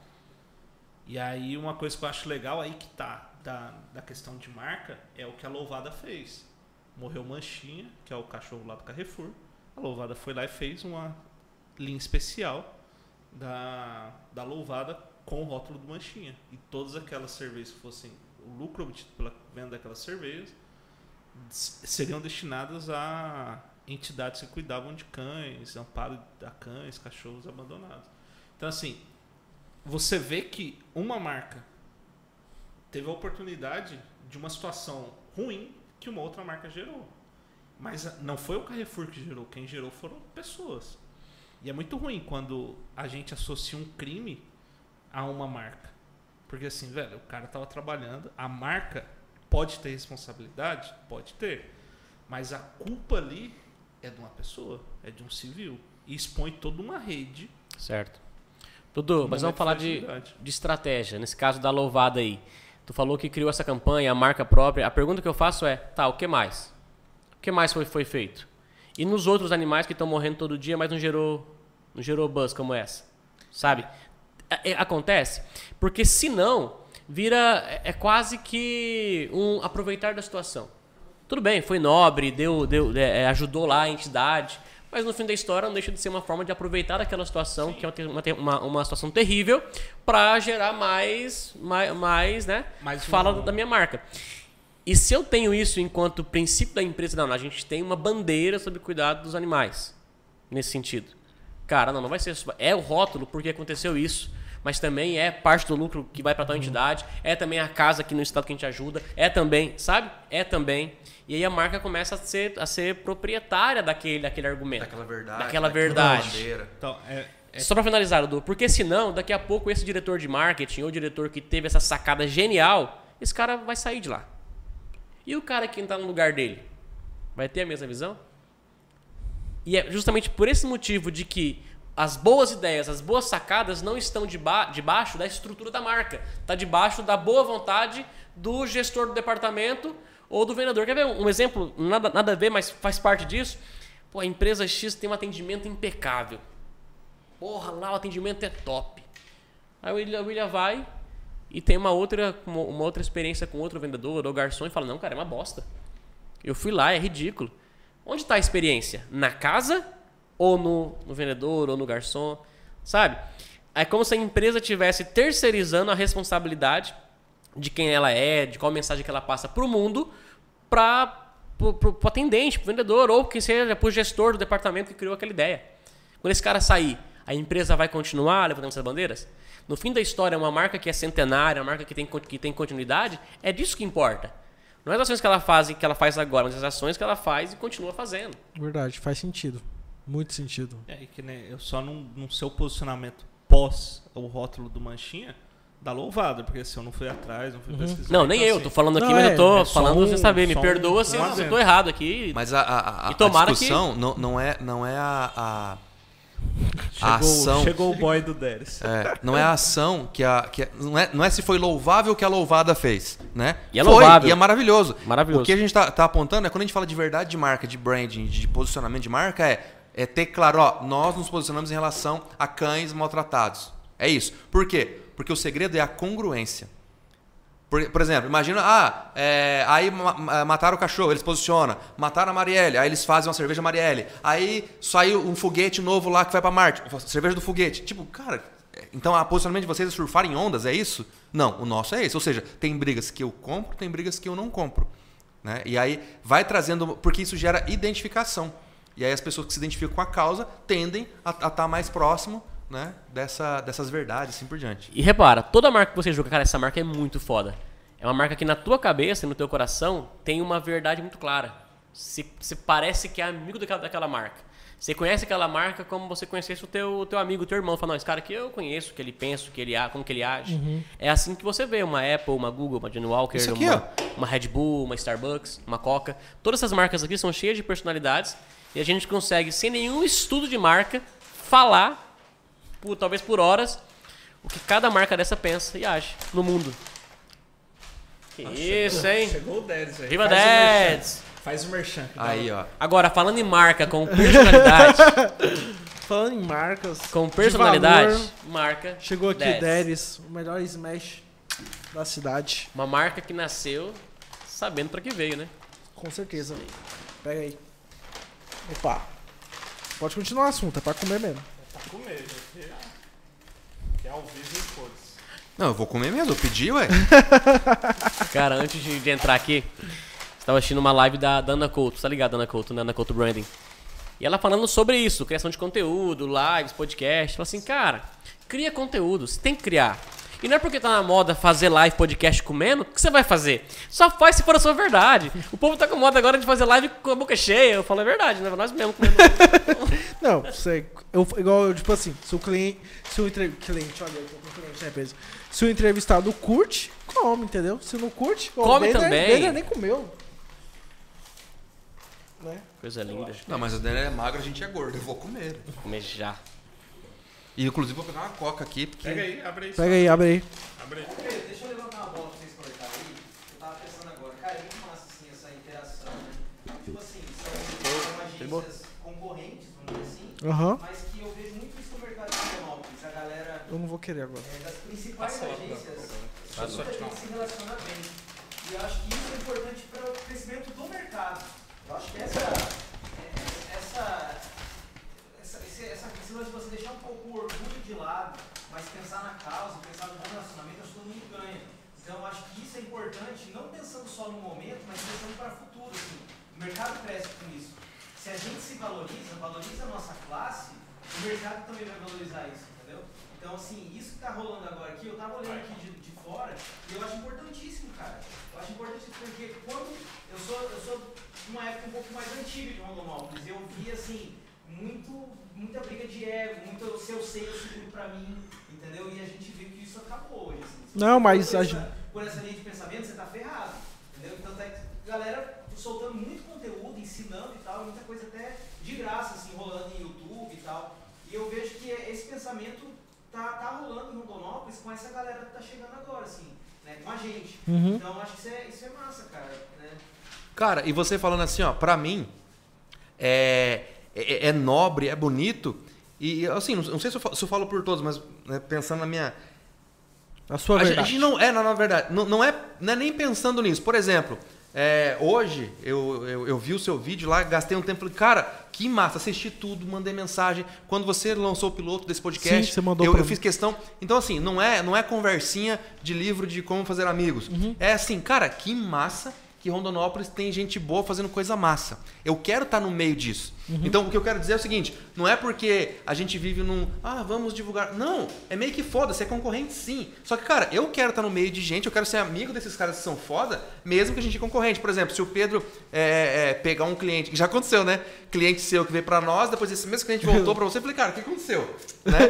E assim, eu, eu não quero perder, eu quero, eu quero ganhar cada vez mais. Só que que honra, às vezes, eventualmente perder ou ter concorrentes dessa, dessa, dessa envergadura. Então isso é massa. É uma concorrência, sim, mas é saudável porque, além da, do respeito, existe a admiração pela qualidade do trabalho Não, entregue. já, já aconteceu, né? De cliente sair e falar assim, ó, tô saindo do Pedro, é, quero falar com você, está o orçamento, falar, me dá um minuto. Desliguei e falei, ô Pedrão, o que tá acontecendo, cara? É, já aconteceu mesmo. Pedrão, não, Pedro, fica com ele lá, porra, tá já aconteceu, tipo assim, Pedro, é o seguinte, ó, tem uma cliente aqui, ela tá saindo da gente, mas ó, eu queria, eu gosto muito dessa cliente, eu queria que você atendesse. Lembra disso? Aham, sim. E aí você foi até a cliente. Então, assim, é, é muito legal isso. Eu acho Mas massa. Cara, uma a- coisa que eu vejo falando de concorrência é o que o Castilho e o Lucas falou pra gente, É. que vai ao ar no domingo, Então dia você 4. já. Esse vídeo, quando você vê, já foi Já- postado. Já foi postado. E assim, Eles cara, estavam aqui hoje às três da tarde, porque eles trocam de roupa só. Não, o Lucas é da Perpétuo Socorro. E o Castilho é da funerária Rondonópolis. Duas funerárias. Ou Esse seja, lance é muito legal. os dois encontraram um ponto de equilíbrio e, tipo, cara, aqui dá pra gente crescer junto. E aí fundiram pra conseguir a, a Magic Mais. Então, assim, Não, os três, né? Tem mais uma ainda aí, né? tem mais um? Tem, mas uma funerária, funerária Tem. São José. São José. Ah. São José. São É, José mas tô a- falando mais do, do caso do Lucas. Então, assim, É que ela é nosso cliente, então a gente tem que Tem que jogar jogar na roda, entendeu? tem que jogar. União familiar, ó. Não, é, E assim, Tá. os, o- os dois, eles, eles falaram pra gente, cara, a gente entende que nós somos concorrentes nesse negócio, mas a gente somos sócios em outros negócios. Sim. Então, assim, o que o Rafa tá pensando pro plano vida, pro, pra funerária Rondonópolis, é o pensamento dele. O objetivo é o mesmo. Mas eu não posso jogar contra uma pessoa também que tá do meu lado em outros negócios. Então, assim, é o cara apenas saber e ter a coexistência, assim, tipo, mano, isso aqui pode rolar. Independente se é A ou B que tá do meu lado ou não. E é o que eu vejo que a gente tá tentando fazer. Então, assim, antigamente era impossível, impossível reunir galera de outras agências pra trocar ideia. Pô, a gente já foi no É. draft bebê, a gente já foi, já teve lá no Otto, lá bebendo no Otto. Então, assim, hoje a galera é muito mais sociável Mas do sabe o que eu acho? tempo atrás. Assim, é igual. Agora a gente tinha três agências aqui, né? Tava o Denner aqui também. E não é a primeira vez, viu? É, não, não é a primeira, é verdade. É o seguinte, eu acho que tem alguns fatores, cara, que fazem isso ser possível hoje, assim. Não é preconceito, mas eu acho que essa galera mais jovem desse meu novo mercado de marketing tem essa liberdade de fazer isso, sabe? De poder bater uma bola, trocar uma ideia. Porque, tipo assim, eu entendo que existe concorrência, concorrência é bom. Concorrência é bom, é bom ter, você ter bons concorrentes. Eleva o nível do todo, né? Exato, e mas concorrência não é inimizade, tá ligado? Não é inimigo, no meu ver. É, então, tipo assim, eu, por exemplo, eu, eu tento. É, às vezes é. Às vezes é. Mas, tipo assim, eu, ao- se, por exemplo, tem agências que me bloquearam aqui no Ops. Não Mas sei. também depois do vídeo do Cleiton lá que Você você ficava fala, stalkeando também. Não, os caras. Você sabe quem é, você sabe cara- de que eu tô falando. Enfim, mas tipo, é, ao, no- fora ela, as outras. to- é. fora. Não, não é porque Rondonópolis, cara, eu tenho uma, tipo, uma relação legal com todo mundo. Tipo assim, tem gente que eu sou mais próximo, tipo vocês, da Fante, o Léo Pissetti, o Léo vira e mexe, ô, vem tomar um café aqui comigo. Nós vai trocar ideia e tal. O Denner também, a gente ia antes da Que pandemia. tava aqui semana passada. A gente ia bastante no draft, trocar ideia. Tanto que o Danny falou, cara, me explica como que eu faço pra fazer minha equipe home office e tal. De boa, cara, não tem nada disso. Então, tipo assim, mas eu acho que é lance do respeito, tá ligado? Que é pra tudo na vida, velho. Tem uma frase do Ícaro de Carvalho que ele fala assim: não importa o que você faz, é como você faz. Cara, por exemplo, existe a Fante que faz a marca que chega num resultado top do jeito deles. Existe o jeito que a Dom Pedro faz, existe o jeito que a Otto faz, existe, tá, todo mundo tem o seu jeito. Mas esse como fazer é impossível ser cópia. É impossível. Porque você, quando chega o mesmo briefing, por exemplo, uma farmácia X chega com um briefing pra você, pra Que você, cor seria essa farmácia? pra mim e pro Dudu. Roxo. pra não puxar de ninguém. Todo mundo aqui vai ter uma, uma perspicácia, uma interpretação daquele briefing diferente. Sim. Às vezes, pra você naquela farmácia é atrás do muro, pra você é tal coisa. É antes do muro. É, cada um vai ter alguma coisa, sabe? E Isso que eu acho que é o massa da publicidade. Uhum. O mesmo, pra você ver, o mesmo dia, várias agências produzem vários materiais no mundo e são diferentes. Né? Todo mundo tá falando de algum mesmo assunto diferente. Então, no meu caso, eu tenho uma relação super de boa, cara. Isso aí eu nunca tive nada na minha vida. Eu acho que soma pro mercado, tá ligado? Eu acho que soma pro mercado, porque eu vejo que, tipo assim, antes de pandemia, eu sempre via César viajando, procurando coisa, indo em curso. Eu também, cara, pô, em 2018, foi antes da pandemia, 2019, eu fui quatro vezes pra São Paulo, só atrás de coisa, além das coisas online, viajei já com o Eduardo, enfim. Pelos, pelo jeito, assim, trazer coisa nova pra cá. Tanto que aquele dia, naquela papo que a gente teve lá na Fante, Entre aspas. a gente. Entre aspas, que foi o primeiro podcast De áudio e vídeo. com áudio e vídeo da cidade. Que lá não funcionou, aqui tá funcionando. Mas. Esse Não, é foi muito bom porque o podcast foi assim. O William falou assim: "Chega lá, eu vou falar na O- cara deles, que é o segundo, na A primeira. William chegou e mandou um vídeo assim, do primeiro episódio. Tá uma bosta. Eu falei, nossa, top. e, e então, e a gente conversou aquele, aquele dia lá É sobre, não o, tinha rock. sobre o lance. Mas o segredo é verdade. frequência. sobre o lance da gente conseguir fazer alguma coisa boa pra Rondonópolis com o mercado daqui, exato. valorizando o mercado daqui Exato. e demis, é, des- nossa, Desmistificando. ficando aquele lance que coisa boa é de fora. Chegou Bora. o nosso É. terceiro convidado na outra semana. Pra outra semana. Tá vendo por que, que o entre aspas não deu certo? Não tinha frequência.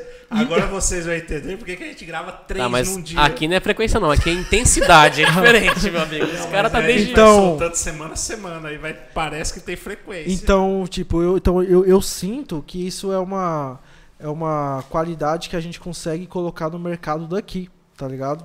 Porque existe um preconceito. É fato. Véi, Cuiabá odeia a gente. Que é a síndrome do É vira-lata sério, também, cara, né? Pra quem é não daqui tem o aceitam. preconceito. Eles não aceitam Também tem a isso. cultura bairrista, né? Que, tipo, tudo que é feito em outro lugar é melhor do que o nosso. Então, assim, Não. ou a É um gente bairrista ao contrário. muito- É, É um a gente barrista valor- liberal. É que, que a é bom de gente- fora. Ou a gente valoriza Não que não seja. aqui ou não.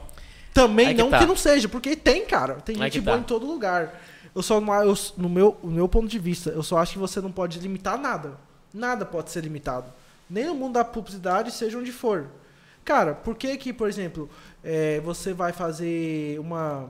Deixa eu pensar num serviço totalmente aleatório aqui. Campanha política.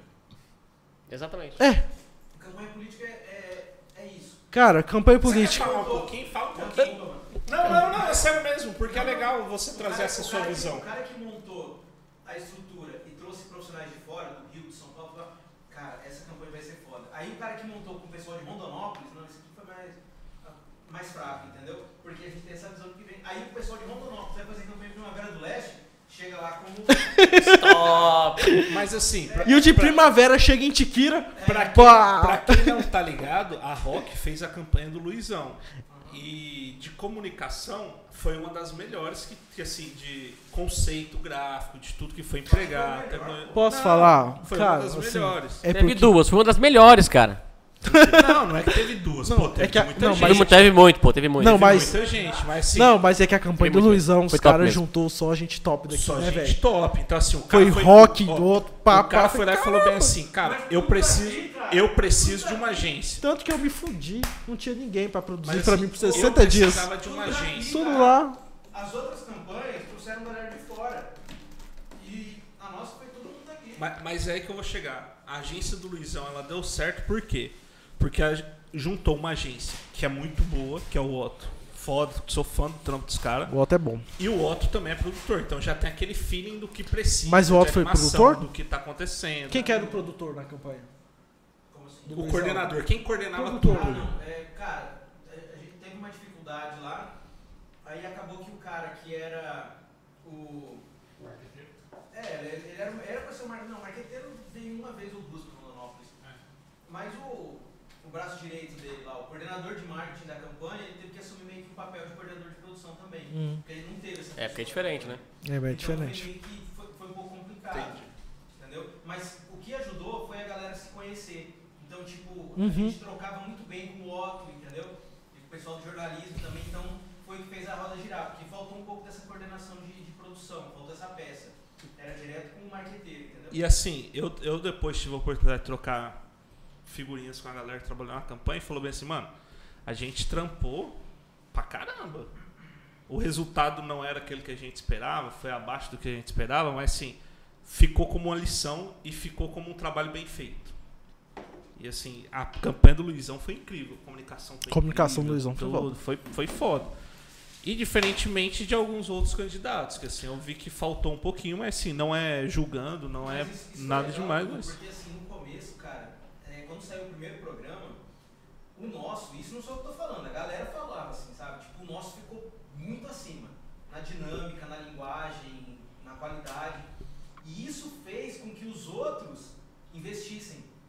Porque a galera chegou com um programa bem básico. Verdade, porque teve gente- dois, teve gente conhece, Teve cara, gente que montou a equipe. mudou a equipe, veio gente de Uhum. fora e investiu, porque é isso que é legal, isso é, é um espelho do que a gente fala de concorrência de mercado. Quando vem uma coisa boa, puxa o resto pra cima, cara. Exatamente. Sabe? Se o César foi em São Paulo fazer um curso foda, o Pedro sabe que ele vai ter que fazer um curso foda também. Exatamente. E Isso te instiga, cara, a melhorar. E quem ganha com isso no final é o mercado. E você, e você levantou a bola pra mim falar uma coisa, que quando eu entrei no, na, na Fante, quando eu já trabalhei na Fante, eu sempre.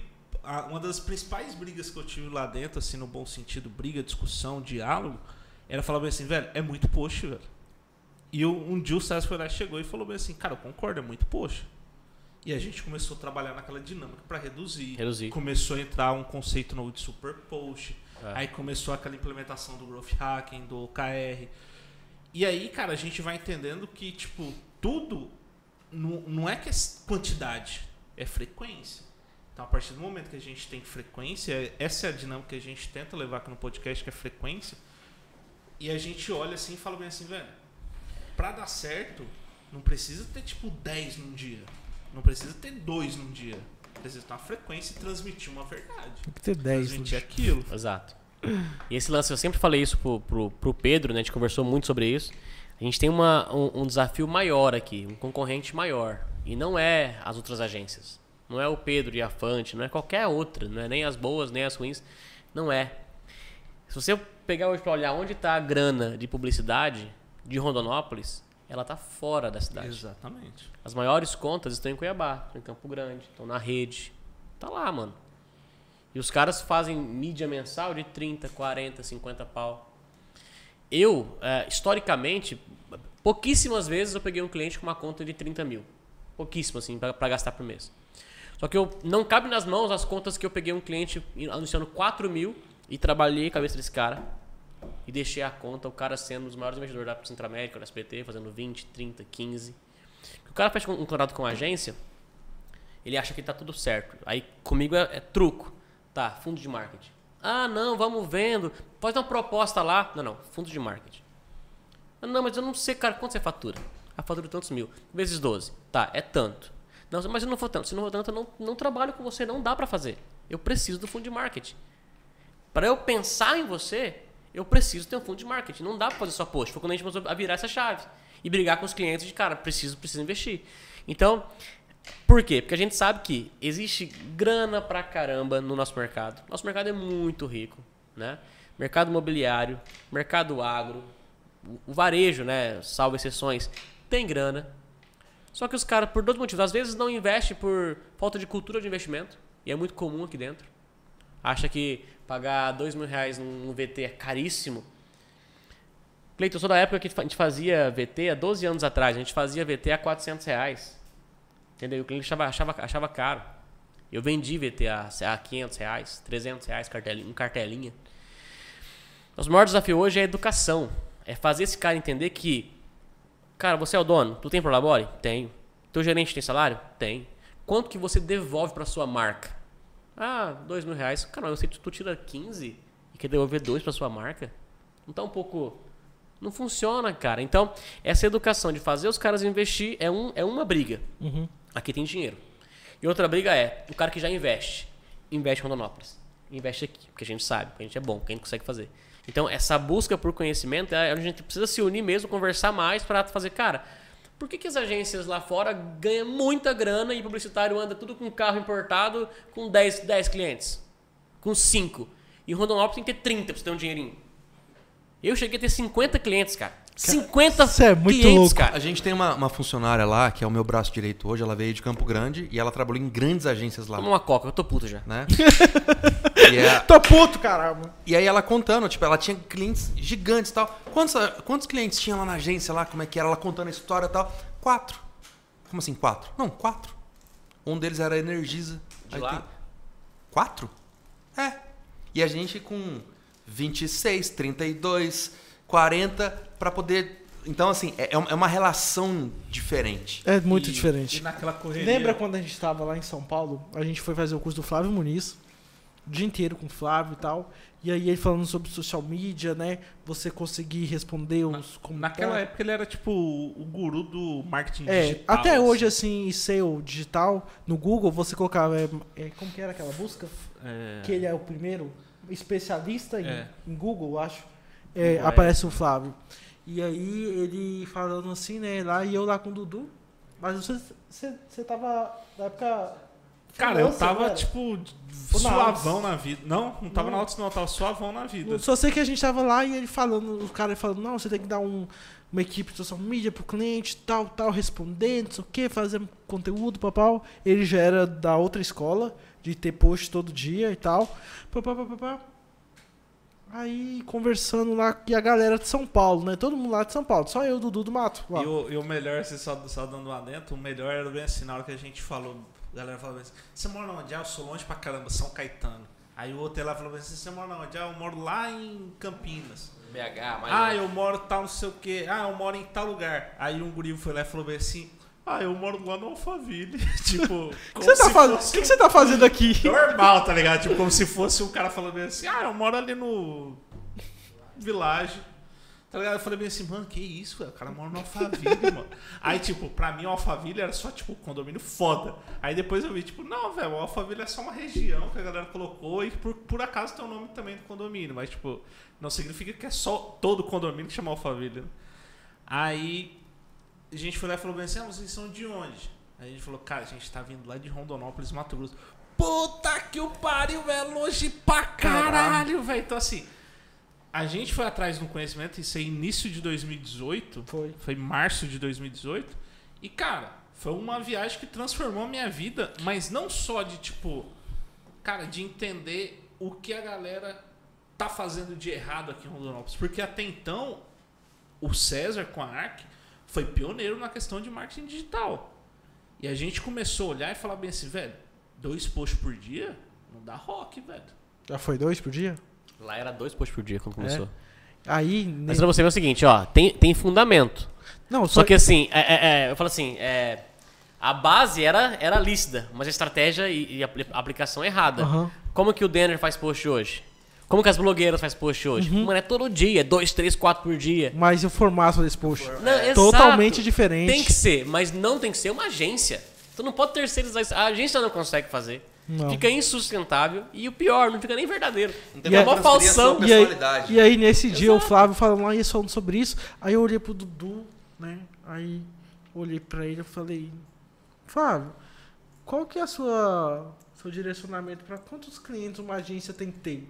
Cara, No máximo. no máximo, máximo, oito. Estourando, oito. Aí a gente, olhei pro Dudu e falei, Eu acho que a gente tá fazendo alguma coisa errada. Só que aí Ei. o cara foi lá e mostrou, tipo, um lançamento pra venda de um determinado acolchoado que ele fez um lençol, uma cobertor lá, uma parada assim. Cara, você sabe quantos que ele vendeu em uma hora? Uma hora assim, tipo, um determinado tempo, tipo, menos de um dia. Vendeu 250, que era o que tinha em estoque. Era tipo liquidação de estoque. Foi lá, colocou o preço, tipo, a ação custou tipo dois mil e poucos reais. De venda gerou 30 e poucos mil reais para empresa. Então a empresa lucrou em cima da ação 20, e tan- é, 30 e poucos mil. Então, assim, o cara mostrou que o que ele fazia era viável.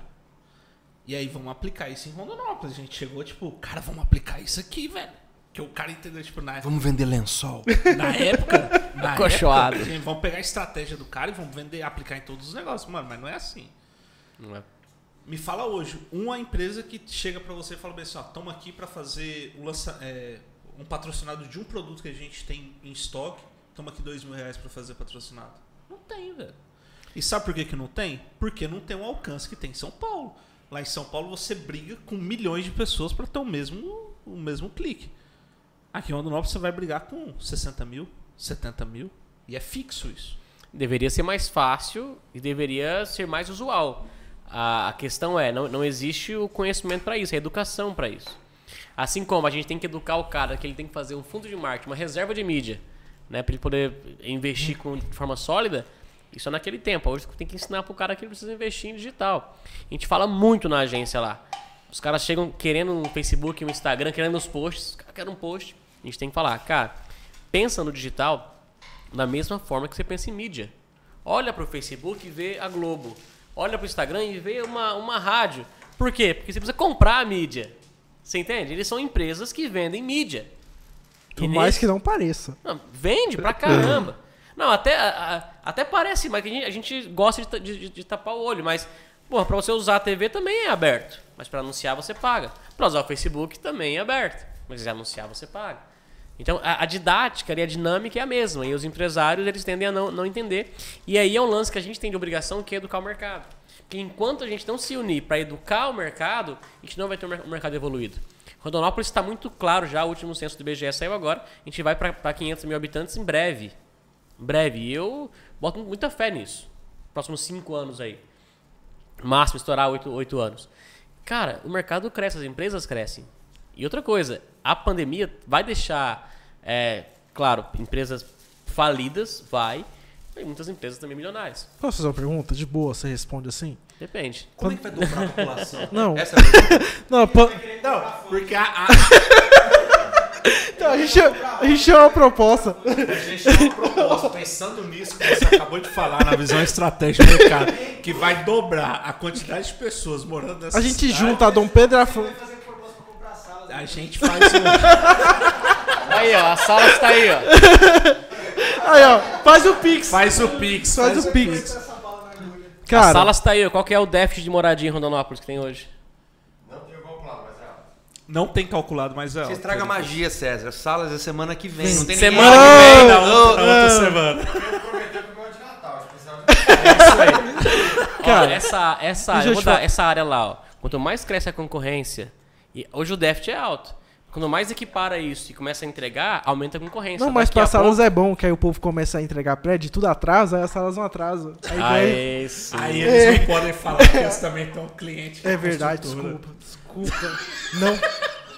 Não. Isso aí é, aque- é aquela. É o time errado na piada, né? Não, mas eu não Cara, a gente sabia. foi lançar um prédio. Não, A gente criou o projeto de eu vi que comunicação. lá. O projeto. Eu não, vi. plano de mídia, cara, incrível. Não, mas você vai falar bem, né? Claro. Vai terminar. Ah, tá. Quando a gente foi mostrar, quando eu fui mostrar o plano de mídia, tinha metade vendido. Eu falei, ah, não, tá vendendo muito fácil, é complicado minha vida assim. A única agência que vende antes de É que apresentar a assinou marca. com a fonte tem resultado já, é Já é, Ô, é espiritual. Não, fala sério aqui entre nós, assim. A pandemia pro caixa da sua agência foi bom ou ruim? Cara, pro caixa foi ruim. Pro caixa foi ruim. Por Uhum. quê? Enfim, por vários porquês. Eu tive que tra- trabalhar mais, fazer Porque parou de entrar entregas. dinheiro, basicamente. Exatamente isso aí. É, por isso.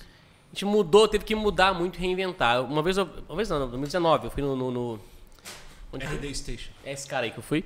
E uma das várias palestras lá, mais de 150, um dos caras falou assim, cara, você tem que parar com esse negócio de, de, de mudar a cultura, mudar a cultura. O negócio de, de ficar mudando a cultura não é assim. Você tem que ter uma cultura de mudança. É mudar o tempo todo. Preparado para se reinventar. E eu digo assim, a gente se reinventou muito na pandemia. Muito. Eu mudei. Eu lancei uma, uma outra agência, Eu fechei essa agência. Eu vi lá. Lancei Fantigol. o Fantigol, coloquei 30 clientes no Fantigol Fantigol era o elefante meses. Dumbo, só que ele Cara, eu caiu. Ele vendi- foi voar, caiu. Eu vendi, o- eu vendi era o muito Fantigol. Asiático, era, Era o Então asiático. foi bom. E eu tive que pedir desculpa pros clientes que eu não consegui entregar. Eu falei, cliente, me Não. perdoa, tô cancelando. Não foi tal, bom. tal. E Não? foi ruim pra caramba. Foi Por quê? Tira errado. O que a gente fez? A gente perdeu contas importantes, que sustentava o, o- parte do negócio. E a gente tinha uma, est- uma estratégia idiota, nunca faça isso, que é pra repor a grana de um grande, eu ponho vários pequenos. Não dá certo. Cara, e aí tem uma, uma mentora nossa que a gente conversa muito, fala assim, qual que é o drama de você ter vários clientes pequenos? Cada cliente é uma cabeça, e cada cabeça é um ser humano. Cada ser humano é um relacionamento. Gerenciar 50 relacionamentos, meu amigo, É difícil, né? é complexo. Nossa, eu tava falando essa semana com o Marco Aurélio sobre isso. Sobre algumas coisas que vai mudar na Dom Pedro, que tô postergando. É impossível atender mais de 10 clientes com excelência. No meu ver, tá? Vocês podem ter outra visão sobre isso, mas oferecendo o que eu tenho de melhor hoje. Eu, como planejamento, head, diretor de arte, tráfego pago, é impossível atender 10 clientes com o que você tem de melhor. Exato. Pra mim, hoje, na minha realidade, daqui a um ano, não sei. Então, tipo assim, infelizmente, infelizmente, igual você falou, de- 15, 20 clientes pequenos vai te ocupar um negócio muito precioso. Tempo. Que Tempo, você- energia, que você sossego, poderia paz estar- de espírito. aplicado, né? Em, em que E você não pode dar é resultados maiores. 20 clientes não ocupa 20 vezes mais o tempo. Ocupa 40, 50, É. porque eles gostam de gastar tempo. E Entendeu? é, E- é normal, quanto mais. Eu, eu brinco até lá em casa e até com os meninos, falo, gente, ó, até meus clientes, segunda-feira eu não consigo responder o WhatsApp, César. Porque eu brinco, acho que assim, todo mundo acorda na segunda e fala, vou mandar mensagem pro Pedro. Bicho, meu WhatsApp dá seis, sete e meia da manhã, vrr, mensagem. Aí até tem as demandas da agência e tal, eu não consigo responder tudo.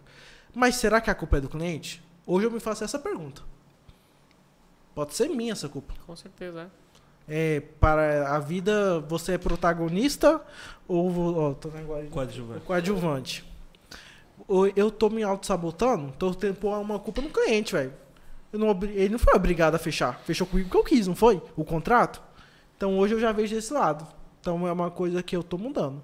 Entendeu? Porque é nitidamente impossível você atender mais de 10 contas com tudo de melhor que você tem. Exato. Entendeu? O que eu acho.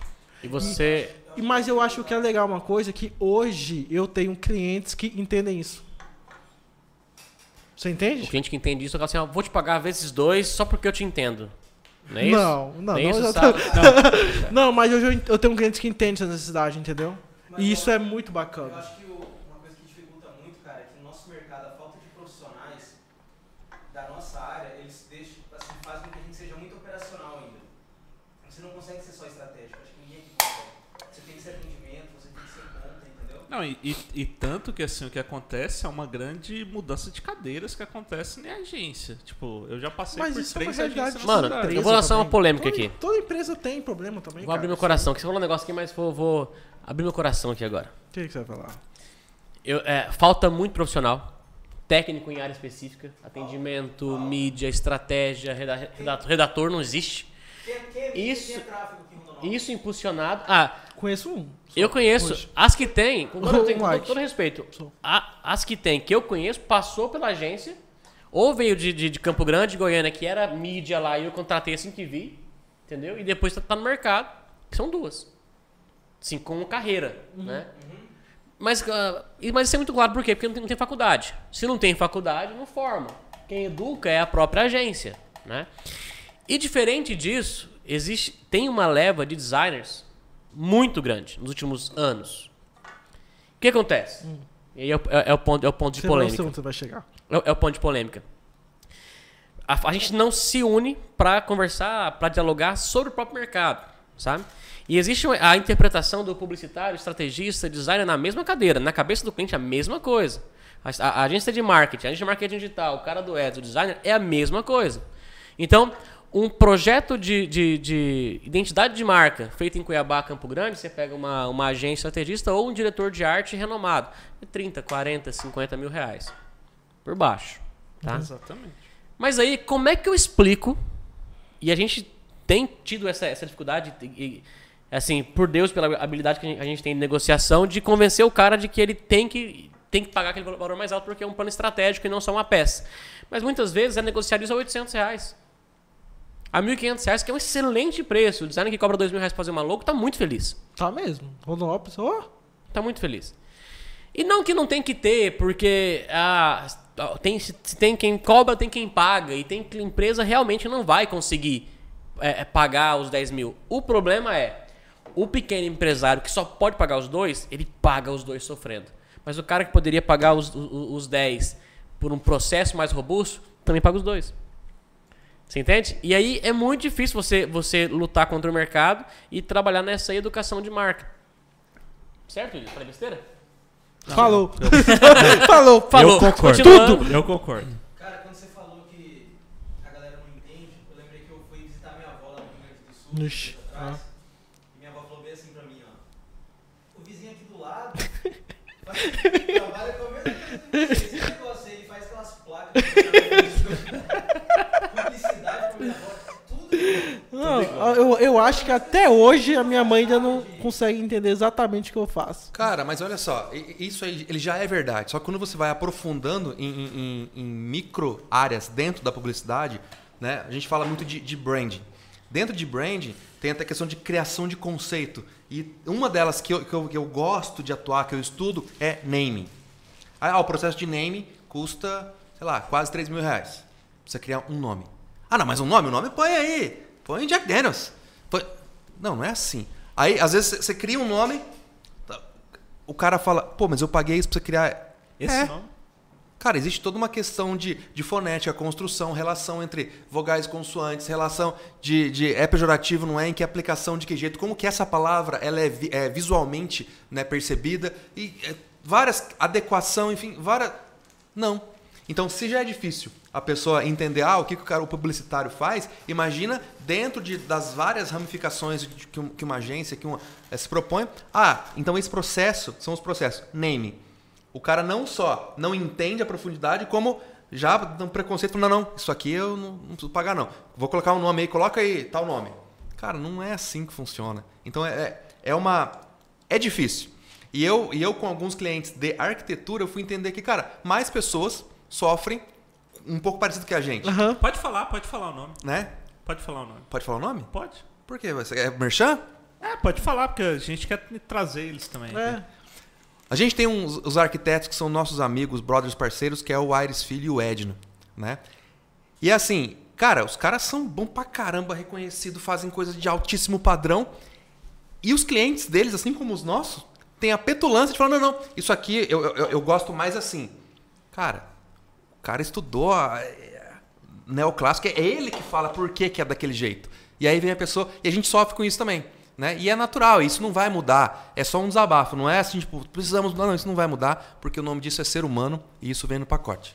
Ô, William, mas conta a história do name aí do, do, do cliente que pagou um valor muito baixo, quase que um presente no nome. E na segunda marca dele, ele veio buscar a agência. A gente tem um, um- um cliente que a gente foi criar uma proposta, é, tudo do zero. Nome novo, mar- marca nova, história nova. Tinha uma sociedade, uma empresa grande, dividiu, foi fazer, que inclusive eu vi que tem a marca dele ali, que é a Rustic. Né? Então ele tinha que criar um nome, a gente precisava criar. E aí, beleza, a gente foi lá estudando e tal, cara, então tem que ter isso, tem que ter tal coisa e tal. E a gente criou esse nome Rustic, registrado, tudo padrão. No começo gerou uma. uma... E mais de 11 classes no Brasil é deles. Roupa, moda, alimento, É. acho que é a marca... Eles registraram on- 11 classes, né? Para quem não sabe, cada classe é em torno de 1.500, é, 500, 1.600 reais para você garantir o, o registro no INPI. E a gente vai trazer o Glazer aqui pra explicar tudo isso. A gente fez com ele, inclusive, Cleiser. Não, tivemos não, Sempre, não. todas com Glazer. Não, mais de não, 30, Pedro, mais de todos. 50 marcas Fant registradas com Glazer. Lá na Dom Pedro também, registro de Marca. né? É tudo com laser. E aí a gente fez esse, esse, esse registro e tal. No começo, a empresa familiar, quando a gente faz a, a- a- propõe o nome, cara, é estranho. Cara, Rustic, Rustic, né? Escrito, né? A gente tem todo um lance de storytelling, de como é que a gente apresenta a música, o cheiro da sala, a iluminação. Aí aparece, na época, era, era um caminhão, né? E aí, aquele caminhão padrão de filme americano, você falou, não, não, essa aqui é uma empresa do Canadá, a gente está se inspirando nela, que é a Rustic, que também é no mesmo segmento que o seu, funciona assim. E o cara foi se apaixonando por essa empresa do Canadá e tá, nossa, que empresa maravilhosa, é isso que eu quero para mim. Falei, então parabéns, essa empresa é sua. É seu, a gente que criou toda essa papagaiada. E aí ele chorou. Um monte né, de né? peça gráfica. E foi muito legal. E aí Já fez, teve cliente beleza. chorando na apresentação de Muito. marca? Muito, É top, né, cara? Muito, muito, muito. Tem É uma os que cliente, não choram, não. mulher É que não chorou e, e me magoou até hoje porque ela não chorou, porque todos os outros homens ah, chorou e ela não chorou, ela é muito forte. E aí, esse cliente fez essa, essa marca, beleza, fechamos o projeto, marca, e aí, alguns meses, anos depois, né? Um ano, um ano e pouquinho depois, voltou para fazer o processo de name. Né? Outra empresa. Outra empresa, outra pagada e tal. Eu falei, ó, processo de name e tal, é isso daqui, ó. Né? Na época, dois mil reais processo de name. Ah, não, mas eu pagar para criar um nome? Não, dois mil reais para um nome? Não, não, não. Aí eu falei, não, é verdade, você tem razão, desculpa. Vamos fazer o seguinte, então.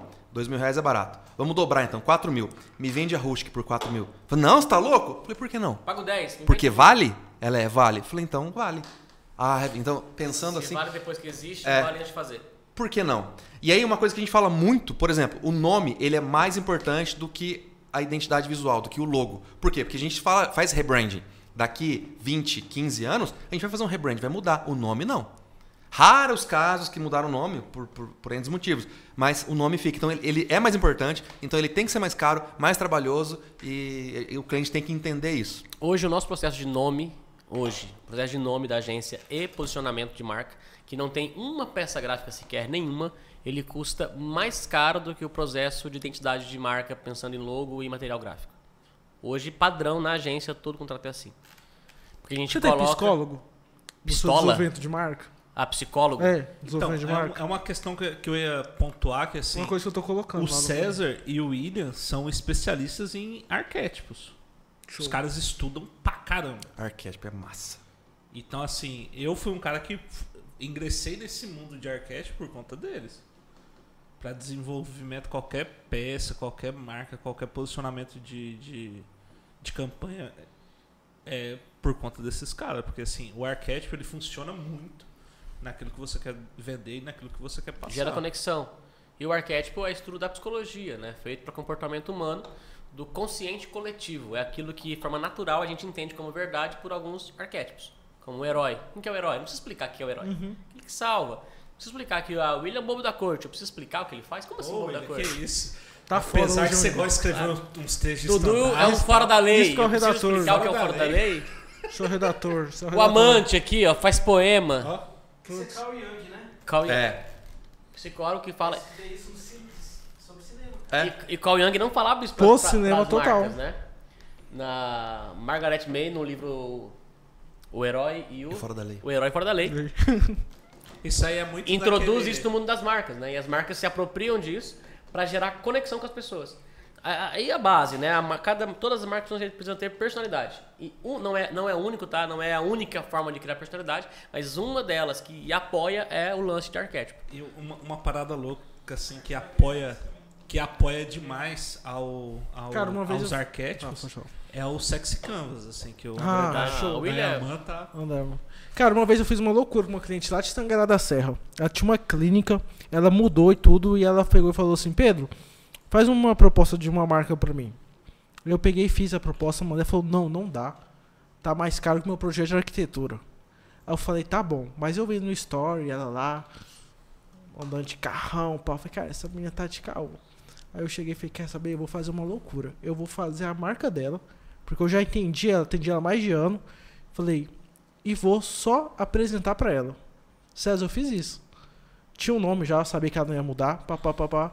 Fiz umas perguntas pra ela besta. Tipo assim, ah, tô fazendo um negócio aqui dos meus clientes e tal. Cara, 30 dias depois, fomos, a gente foi lá, abriu o Zoom, uma clínica de estética lá de Tangará. Tal, tal, tal. Apresentei a marca pra ela, cara. Falei, já pensou? Sim e tal. Fiz um externo, tal, um borboleta tal, um, gosto da infância dela. Ela aprovou. Aí ela pagou. Depois que ela viu, tá ligado? Eu expliquei como que ela ia usar. Porque isso aqui dá pra usar num post assim, no, nos stories que você faz, a marca d'água tá pra ficar assim, tal, tal. Foi a única vez que eu É, fiz isso na minha pro- vida. É, trouxe pro visual, né? Sim, totalmente, tá ligado? Porque eu sabia, ela precisava disso, cara. Ela precisava literalmente. E ela, depois que eu fiz tudo, eu falei, você que vai querer a marca? Ela vou. a gente negociou e fechou, sabe? Massa. Acho massa isso. Uma vez eu tava. Uma vez não, ontem eu tava conversando com o pessoal de uma loja de confecção aqui. E ela falando que ela era de São Paulo, trabalhou na fila, departamento já da fila e da Umbro. Que ela falou que tinha algumas agências que faziam isso lá. Até antes de apresentar uma proposta, uma uma forma de trabalhar, não quer ser errado. E os caras já vinham meio com tudo pronto. Ó, Isso acontece muito. o que a gente pensou, e o que concorrência a gente no nosso pensa, mercado é assim, né? o que a gente pensou pro verão da Umbro é isso. Pá, tá pronto, cara. É difícil quando A a gente fez isso uma vez pra aprova. nunca mais, né, William? Não deu certo. Uma vez, não rolou. nunca mais. É. Campanha top. Ela tá no mercado aí. Tá no mercado, Mas velho? essa tem que ficar em off. Mas Mas a- é o dia dele? Não, para, não vou falar não. Não, Mas a gente você- fez- mas enfim, a história-. A história é, a gente fez uma campanha top, todas as peças, toda a apresentação. E no fim, ah, cara, maravilha, meio, mas não vai rolar. E aí, porque era uma, é, uma discussão com uma ex-agência, né? E aí veio pra gente com esse teste. E depois fez as pazes com essa mesma agência e voltou e ficou pra outro momento. né? Ah, entendi. Mas, aí o levou a ideia? da agência. Ah, não, é Levou sacanagem. e Tava no outdoor, bem na avenida principal ali, ó. Falei, lá, cara, nossa redação tá lá. Só mudou. Aí é sacanagem. A gente falou de várias coisas aqui. Ficou alguma ponta solta? Quem tá fora aqui, a gente conversou, tá tudo certinho, né? Tá A gente começa o assunto, volta na Uma, frente. uma coisa assim que eu vejo assim de, de trabalhar em, em algumas agências e ter a oportunidade de trabalhar na, na Fante na, e na Dom Pedro é que cada uma trabalha de uma forma totalmente diferente. Não vou... E aí uma coisa que eu aprendi na vida é que não existe comparação. Você não pode comparar o trabalho que é desenvolvido por um e por outro. A Dom Pedro ela é muito mais é, centralizada as coisas, mas todas as peças é bem distribuídas para desenvolvimento. A Fante ela já é uma, uma agência onde tem um, um núcleo que se reúne para definir estratégias tal. E ambas conseguem chegar no mesmo resultado. Dar valor para o seu cliente, gerar valor para o seu cliente. E assim, uma coisa que eu falo, a Fante foi uma, uma escola muito grande para mim, porque fez com que eu desenvolvesse outras habilidades. Uma delas foi, tipo, escrever. E eu aprendi isso muito com o William. E quando eu falo em escrever, é, escrever, é escrever de diversas formas. Então, assim, essa semana tava tendo uma discussão, tá meio polarizada a política tal. Meio? E eu sempre me envolvo, porque assim, Sempre. eu tenho uma ótica totalmente diferente, alguns posicionamentos do governo e não. E aí um, um conhecido meu, amigo meu e do César também comum, falou bem assim, cara, é muito legal a narrativa que você coloca, porque você sempre coloca o presidente. E eu falei bem assim, cara, eu não só coloco o presidente, porque eu acho que assim, é uma pessoa importante em tudo que está acontecendo, mas eu também consigo desassociar que ele não é o principal culpado de tudo que está acontecendo. Eu acho que nós temos a nossa responsabilidade, os prefeitos têm as- as responsabilidades, os governadores, todos têm responsabilidade. A população, nós, nós temos a responsabilidade. E assim, não adianta falar bem assim, é tudo culpa do fulano de tal, porque não é verdade. E aí o cara fala bem assim, não, mas é porque não sei o quê. Então assim, a narrativa, a construção, tudo isso, e eu aprendi algumas técnicas com o William também, que é a questão do amortecimento. Usar o amortecedor. E quando você aprende isso, cara, você vai lá e fala bem assim, velho, você equaliza, baixa a bola e depois levanta a bola. Então, assim, quando uma pessoa vem com qualquer crítica, eu tento entender a dor da pessoa, compreendo, posso não concordar e dou meu ponto de vista. E assim, fica muito mais fácil para a pessoa entender que eu não sou tão louco que nem a pessoa acha, olhando o, o texto, pensa que é. Hum. Eu não sou contrário ao governo. Você é assim mesmo, né, bicho? Não, porque assim. Só que ele cara, é assim. eu aprendi, velho. Eu aprendi isso. E assim, o William foi, Ô, Dudu. foi, foi muito importante. Mas já fica, fica o convite por tabela aqui, ó. Chama o William pra vir aqui conversar duas horas só sobre comunicação e essas artes aí, essas magias da, É, dessa, desse diálogo aí, porque Persuasão. a persuasão. Porque é importante, Ele é- ele é bom nisso aí. A gente começa a, a não perder a amizade por conta disso. E a gente começa a ter um, um relacionamento que parece que não, mas dentro de uma discussão se torna muito mais saudável. Porque a gente, a outra pessoa pode não saber.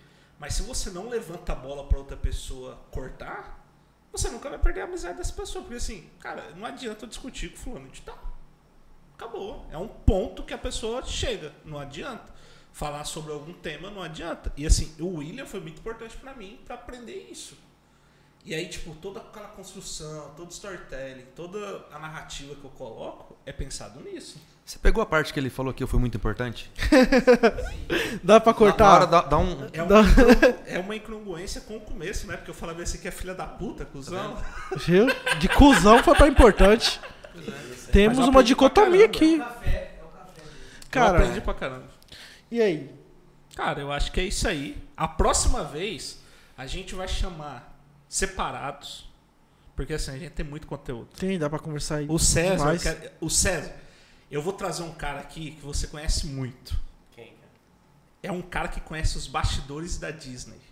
Ah, Porque assim, você conhece quantas pessoas que foi pra Disney? Poucas. Eu conheço as pessoas que conhecem os bastidores da Disney. eu E conheço o cara da- que conhece os Mickeys.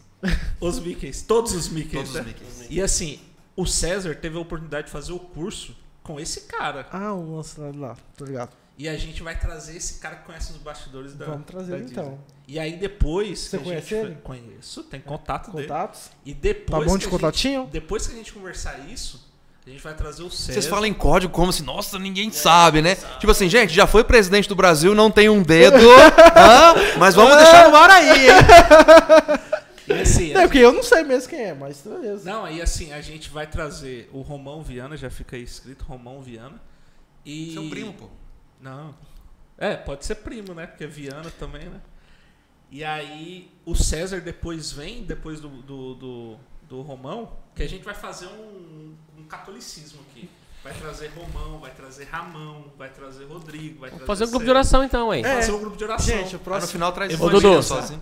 Aí eu vou trazer o William pra rebater todas as críticas, todos os pontos do, do catolicismo. Caramba. Não, não precisa. Não precisa. Ô, Dudu, tu vai trazer. Se, se der tudo certo, o Romão vir aqui é um cara que, que eu respeito. Tive a oportunidade de passar 10 anos com ele é, é, em missão pela, dentro da igreja e fazer esse projeto lá no, no- na, na Disney, que foi muito da hora. E foi lá na Disney em 2018 que, da minha cabeça, virou para ser aquilo que a gente é hoje, para ser aquilo que a Fante é hoje e direcionar todos os nossos esforços para branding. Foi lá que eu já, já, já estudava branding há muito tempo, mas foi lá que falou, cara, é isso, isso aqui. que eu quero para minha vida Cara, eu pra tenho minha isso vida, minha ajudar vida a construir marcas fortes, marcas extraordinárias, sabe? Nossa. Então, mas de lá pra Cara, cá, é legal estudar quando você cases. vive sabendo É isso. né? Porra. Não importa o que seja, mas quando você vive sabendo assim, cara, Cara, é isso É aqui, ó. isso. É esse negócio. é massa. Então lá foi, foi, foi muito intenso o lance do bastidor, de conhecer a história. Né? Ele, depois ele vai contar do lance da faculdade Disney. É, é, é Show. foda. E de lá me abriu o olho pra olhar pra outras marcas que se inspiram nisso, ou faz melhor, enfim, mas que tem esse valor de marca é, é, forte, sabe? E vocês já tá, vocês querem que a gente vá embora já, finalizar? É Claro isso? que querem. Faz 26 minutos. Só preciso falar uma coisa dentro da- daquele assunto Pode sobre, falar, sobre o mercado falar. que a gente tava, a gente tava Fica à vontade, discutindo, falando sobre o mercado. Marco. Aurélio, perdoa aí, viu? E aí, Cleiton? Não, fica Perdão. à vontade, fica à vontade. sobre nosso mercado e como que ele pode evoluir e tudo mais. Tem dois mercados aqui que eu respeito demais e tem crescido demais. E hoje esses mercados em Rondonópolis, três na verdade, mas dois mais na área de serviço. Um aqui é na área da construção civil, que nosso, nosso metro quadrado hoje é incrível. Rondonópolis constrói pra caramba, é cenário, é, case nacional. Mas enfim, deixa ele de lado, não é a pauta. Depois, eu, semana que vem. Mas dois cenários que eu respeito muito e é case nacional. Um é o mercado de eventos, casamentos, cerimoniais, cerimoniais com o Jaeder, com a Rock. O nível de produção desses caras é nível É, nacional. verdade. O mercado de evento aqui é muito É fora nível de nacional. Rondonópolis. né? E, e- e o, o, o Jaeder põe, puxando a lança disso. Cara, desde custo de serviço, desde mão de obra top, desde uma entrega incrível, desde uma, de, uma, de, uma- de uma- de um posicionamento de marca. Cara, é assim. Você está me contratando por isso. Eu vou dar o meu melhor. Mas é o meu melhor. Vamos. Ele tem essa, essa força na, no jeito que ele é e ele impulsiona o mercado que cresce com ele. Né? Esse é um que eu respeito demais. E o nosso mercado publicitário tem que aprender demais com esse mercado. Aprender a lidar com o cliente, a fazer entregas memoráveis, sabe? Dessa forma Saber mágica que eles fazem. Exatamente, eles fazem muito bem isso. E outro é o mercado de arquitetura. Né? O mercado de arquitetura daqui é um mercado muito foda. Muito, muito foda. Tanto no valor de entrega, como no método de entrega, como nos projetos que fazem. Então, assim, você pega um, um valor do método do arquiteto daqui, um valor, claro, né? Pegando os top pelos top. É cenário nacional. Você compara de igual para igual com Cuiabá, Campo Grande, São Paulo, de igual para igual. Tanto em preço quanto em qualidade. E aí, fazendo um paralelo, pega a nossa tabela de preço praticada no mercado Nossa, e compara com o Não mercado dá. de Cuiabá. não dá. É ridículo. Ridículo. Não eu dá. trabalho hoje, tudo que eu faço é pela tabela Sinapro. Você, você trabalha pela Sinapro? Tudo. Sabe qual é o minha, meu percentual de desconto Hum, para equiparar o mercado? 90%. 95%. Não é. É só uma base. Não, é porque pela É ridículo. Sinapro, é... a última vez que eu vi a tabela, cara, eu lembro que era assim, roteiro, 18 mil reais. Tinha visto. Roteiro pra VT de 30 segundos. Não, enfim, é, Começa assim, roteiro, 18 mil. Você fala, Exato. caramba. Mas o que funciona ali é o, é o paralelo entre as peças. Isso é muito bem feito. Né? A gente tem que equiparar com o nosso mercado e dar os descontos. Cuiabá vai ter o desconto. Mas não vai Artes chegar. mídia social também já tinha. Mas não vai chegar peça. a 95 nunca, Carrossel é outro. Se lá tudo, os caras der. é outro. Se lá os tudo. caras der 50%, 40%, tá top. A gente dá 95% pra manter no mercado. Isso porque a gente não é mais barato da cidade. Só que eu não quero limitar a minha fala Uhum. É verdade. aqui só a preço, tá? Não tô aqui falando só de dinheiro, quanto que a gente ganha, quanto que a gente, que a gente deixa de ganhar. É, o nível de entrega precisa ser o mesmo. O nível de entrega dos arquitetos que a gente respeita e amigo, né? Como aqui a gente falou da, Uhum. da, da dupla, do, do Aires e do, do Edno, que são incríveis e são. Já tá pela segunda vez é, consecutiva na revista de melhores arquitetos do, do Brasil e é daqui. Assim como o, o, o Jair Barretos, que faz evento em São Paulo, Curitiba, dando aula para 200 pessoas, 400 de Isso como é que no ele Brasil, né, César? É, E é- Punta Cana. isso para falar como, Argentina, como qual é o método dele e é daqui. Uhum. Então, porra, eu quero que o Pedro seja o próximo a palestrar no RD Station em Floripa com- contando como que as agências fazem aqui, sabe?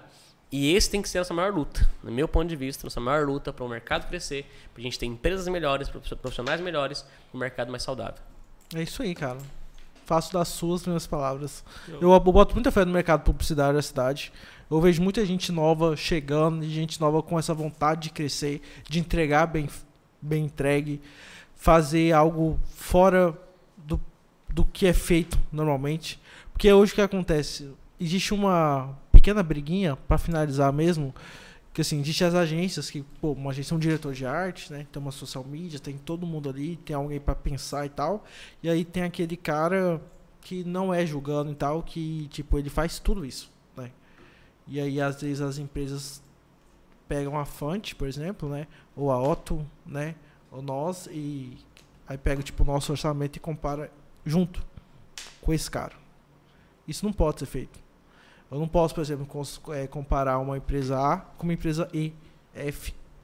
Não dá. Esse cliente não está preparado para ter uma agência. Exato. mas, Porém, é- tem, um, tem um adendo que eu falo. É um lance que não pode, mas isso acontece, né? Mas Então. eu, você, a gente tá se posicionando certo? Porque era pra nem esse cliente vir orçar com a gente. Exato. Saca? Saca? Isso, esse lance que eu falo de não, não terceirar a culpa. Por que então será que esse cliente dá logo de 500 reais tá vindo ainda orçar comigo? Pelo amor de Deus, não me interpretem mal, mas você entende o que eu quero dizer? Se é um posicionamento, eu tenho que fazer isso. Porque não adianta também você ter uma puta estrutura, você deve ter uma folha salarial, como todo mundo tem. Você vai fazer uma logo por nunca, cara. Nunca.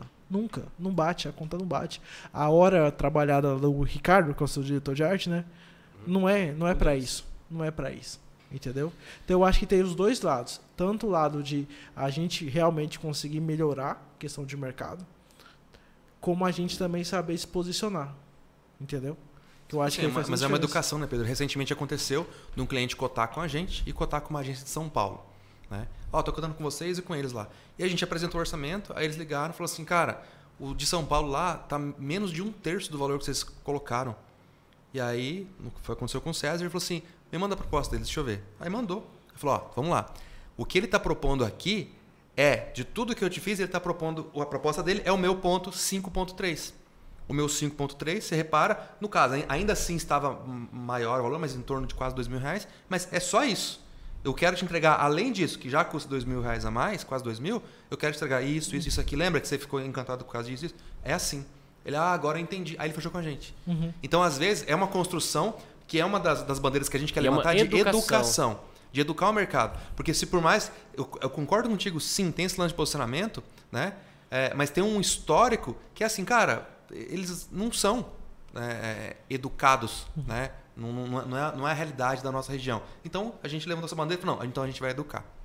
Então tem essa, tem essa parada aí. E um lance que você faz muito bem aqui, já dando parabéns para vocês por essa iniciativa, que é falar com empreendedores, com gestores, falar de negócios, né?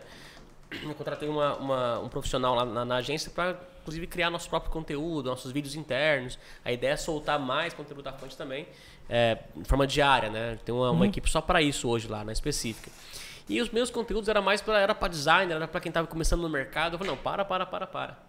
Esse o pessoal. nosso público de comunicação é gestores, empresários e diretores. É esse. Cara, é hoje quando eu vou conversar com meus clientes em reuniões, eu acho que é 20% falando sobre a empresa e 80% sobre business, trabalho, empreendedorismo, o que está acontecendo, troca, sabe o que, que tá você, é- rolando. Você é um empreendedor serial, né? Você, Serial. Cada empresa que ele abre é um anel que ele usa. É, Tem, uma, tem 30 anéis, mais anéis que dedo. Fechou então? Eu acho que é isso. A gente tem papo para muito mais E horas Vamos, vamos e vamos de novo. ter. Depois vamos fazer separadinho. Fumando charuto, eu e Ah, o William. sério? Vai Charuto. Howard. gente? Charuto Howard, já manda uns pra nós aí, Vamos Charuto separar Howard. lá na fonte. Charutaria Howard. Charutaria Howard, queremos Howard. vocês aqui. Pessoal, Queremos vocês aqui. hoje estivemos aqui com César Lopes. Lopes e William. William Domiciano. Isso aí. é, grandes amigos, concorrentes, parceiros do mercado publicitário. César, fala aí o seu Insta, o da Fante, William. Meu Instagram, o dele ele fala. Meu, meu Instagram, César Lopes, César com dois R, Lopes com dois S, depois vem um underline. É complexo, né? Show. César Lopes underline, dois R, dois S no final. William Underline Domiciano. William com M de macaco no final, Domiciano. Show. E o arroba da fã. Arroba da Fante. Arroba Fante Agência. Isso Fante aí. Agência. Foi um, Fante com PH. Foi um prazer, galera, estar com vocês. Valeu. Valeu, os meninos. Valeu Show de mesmo. bola. Até a próxima. Valeu. Top. Valeu, galera. Bom pra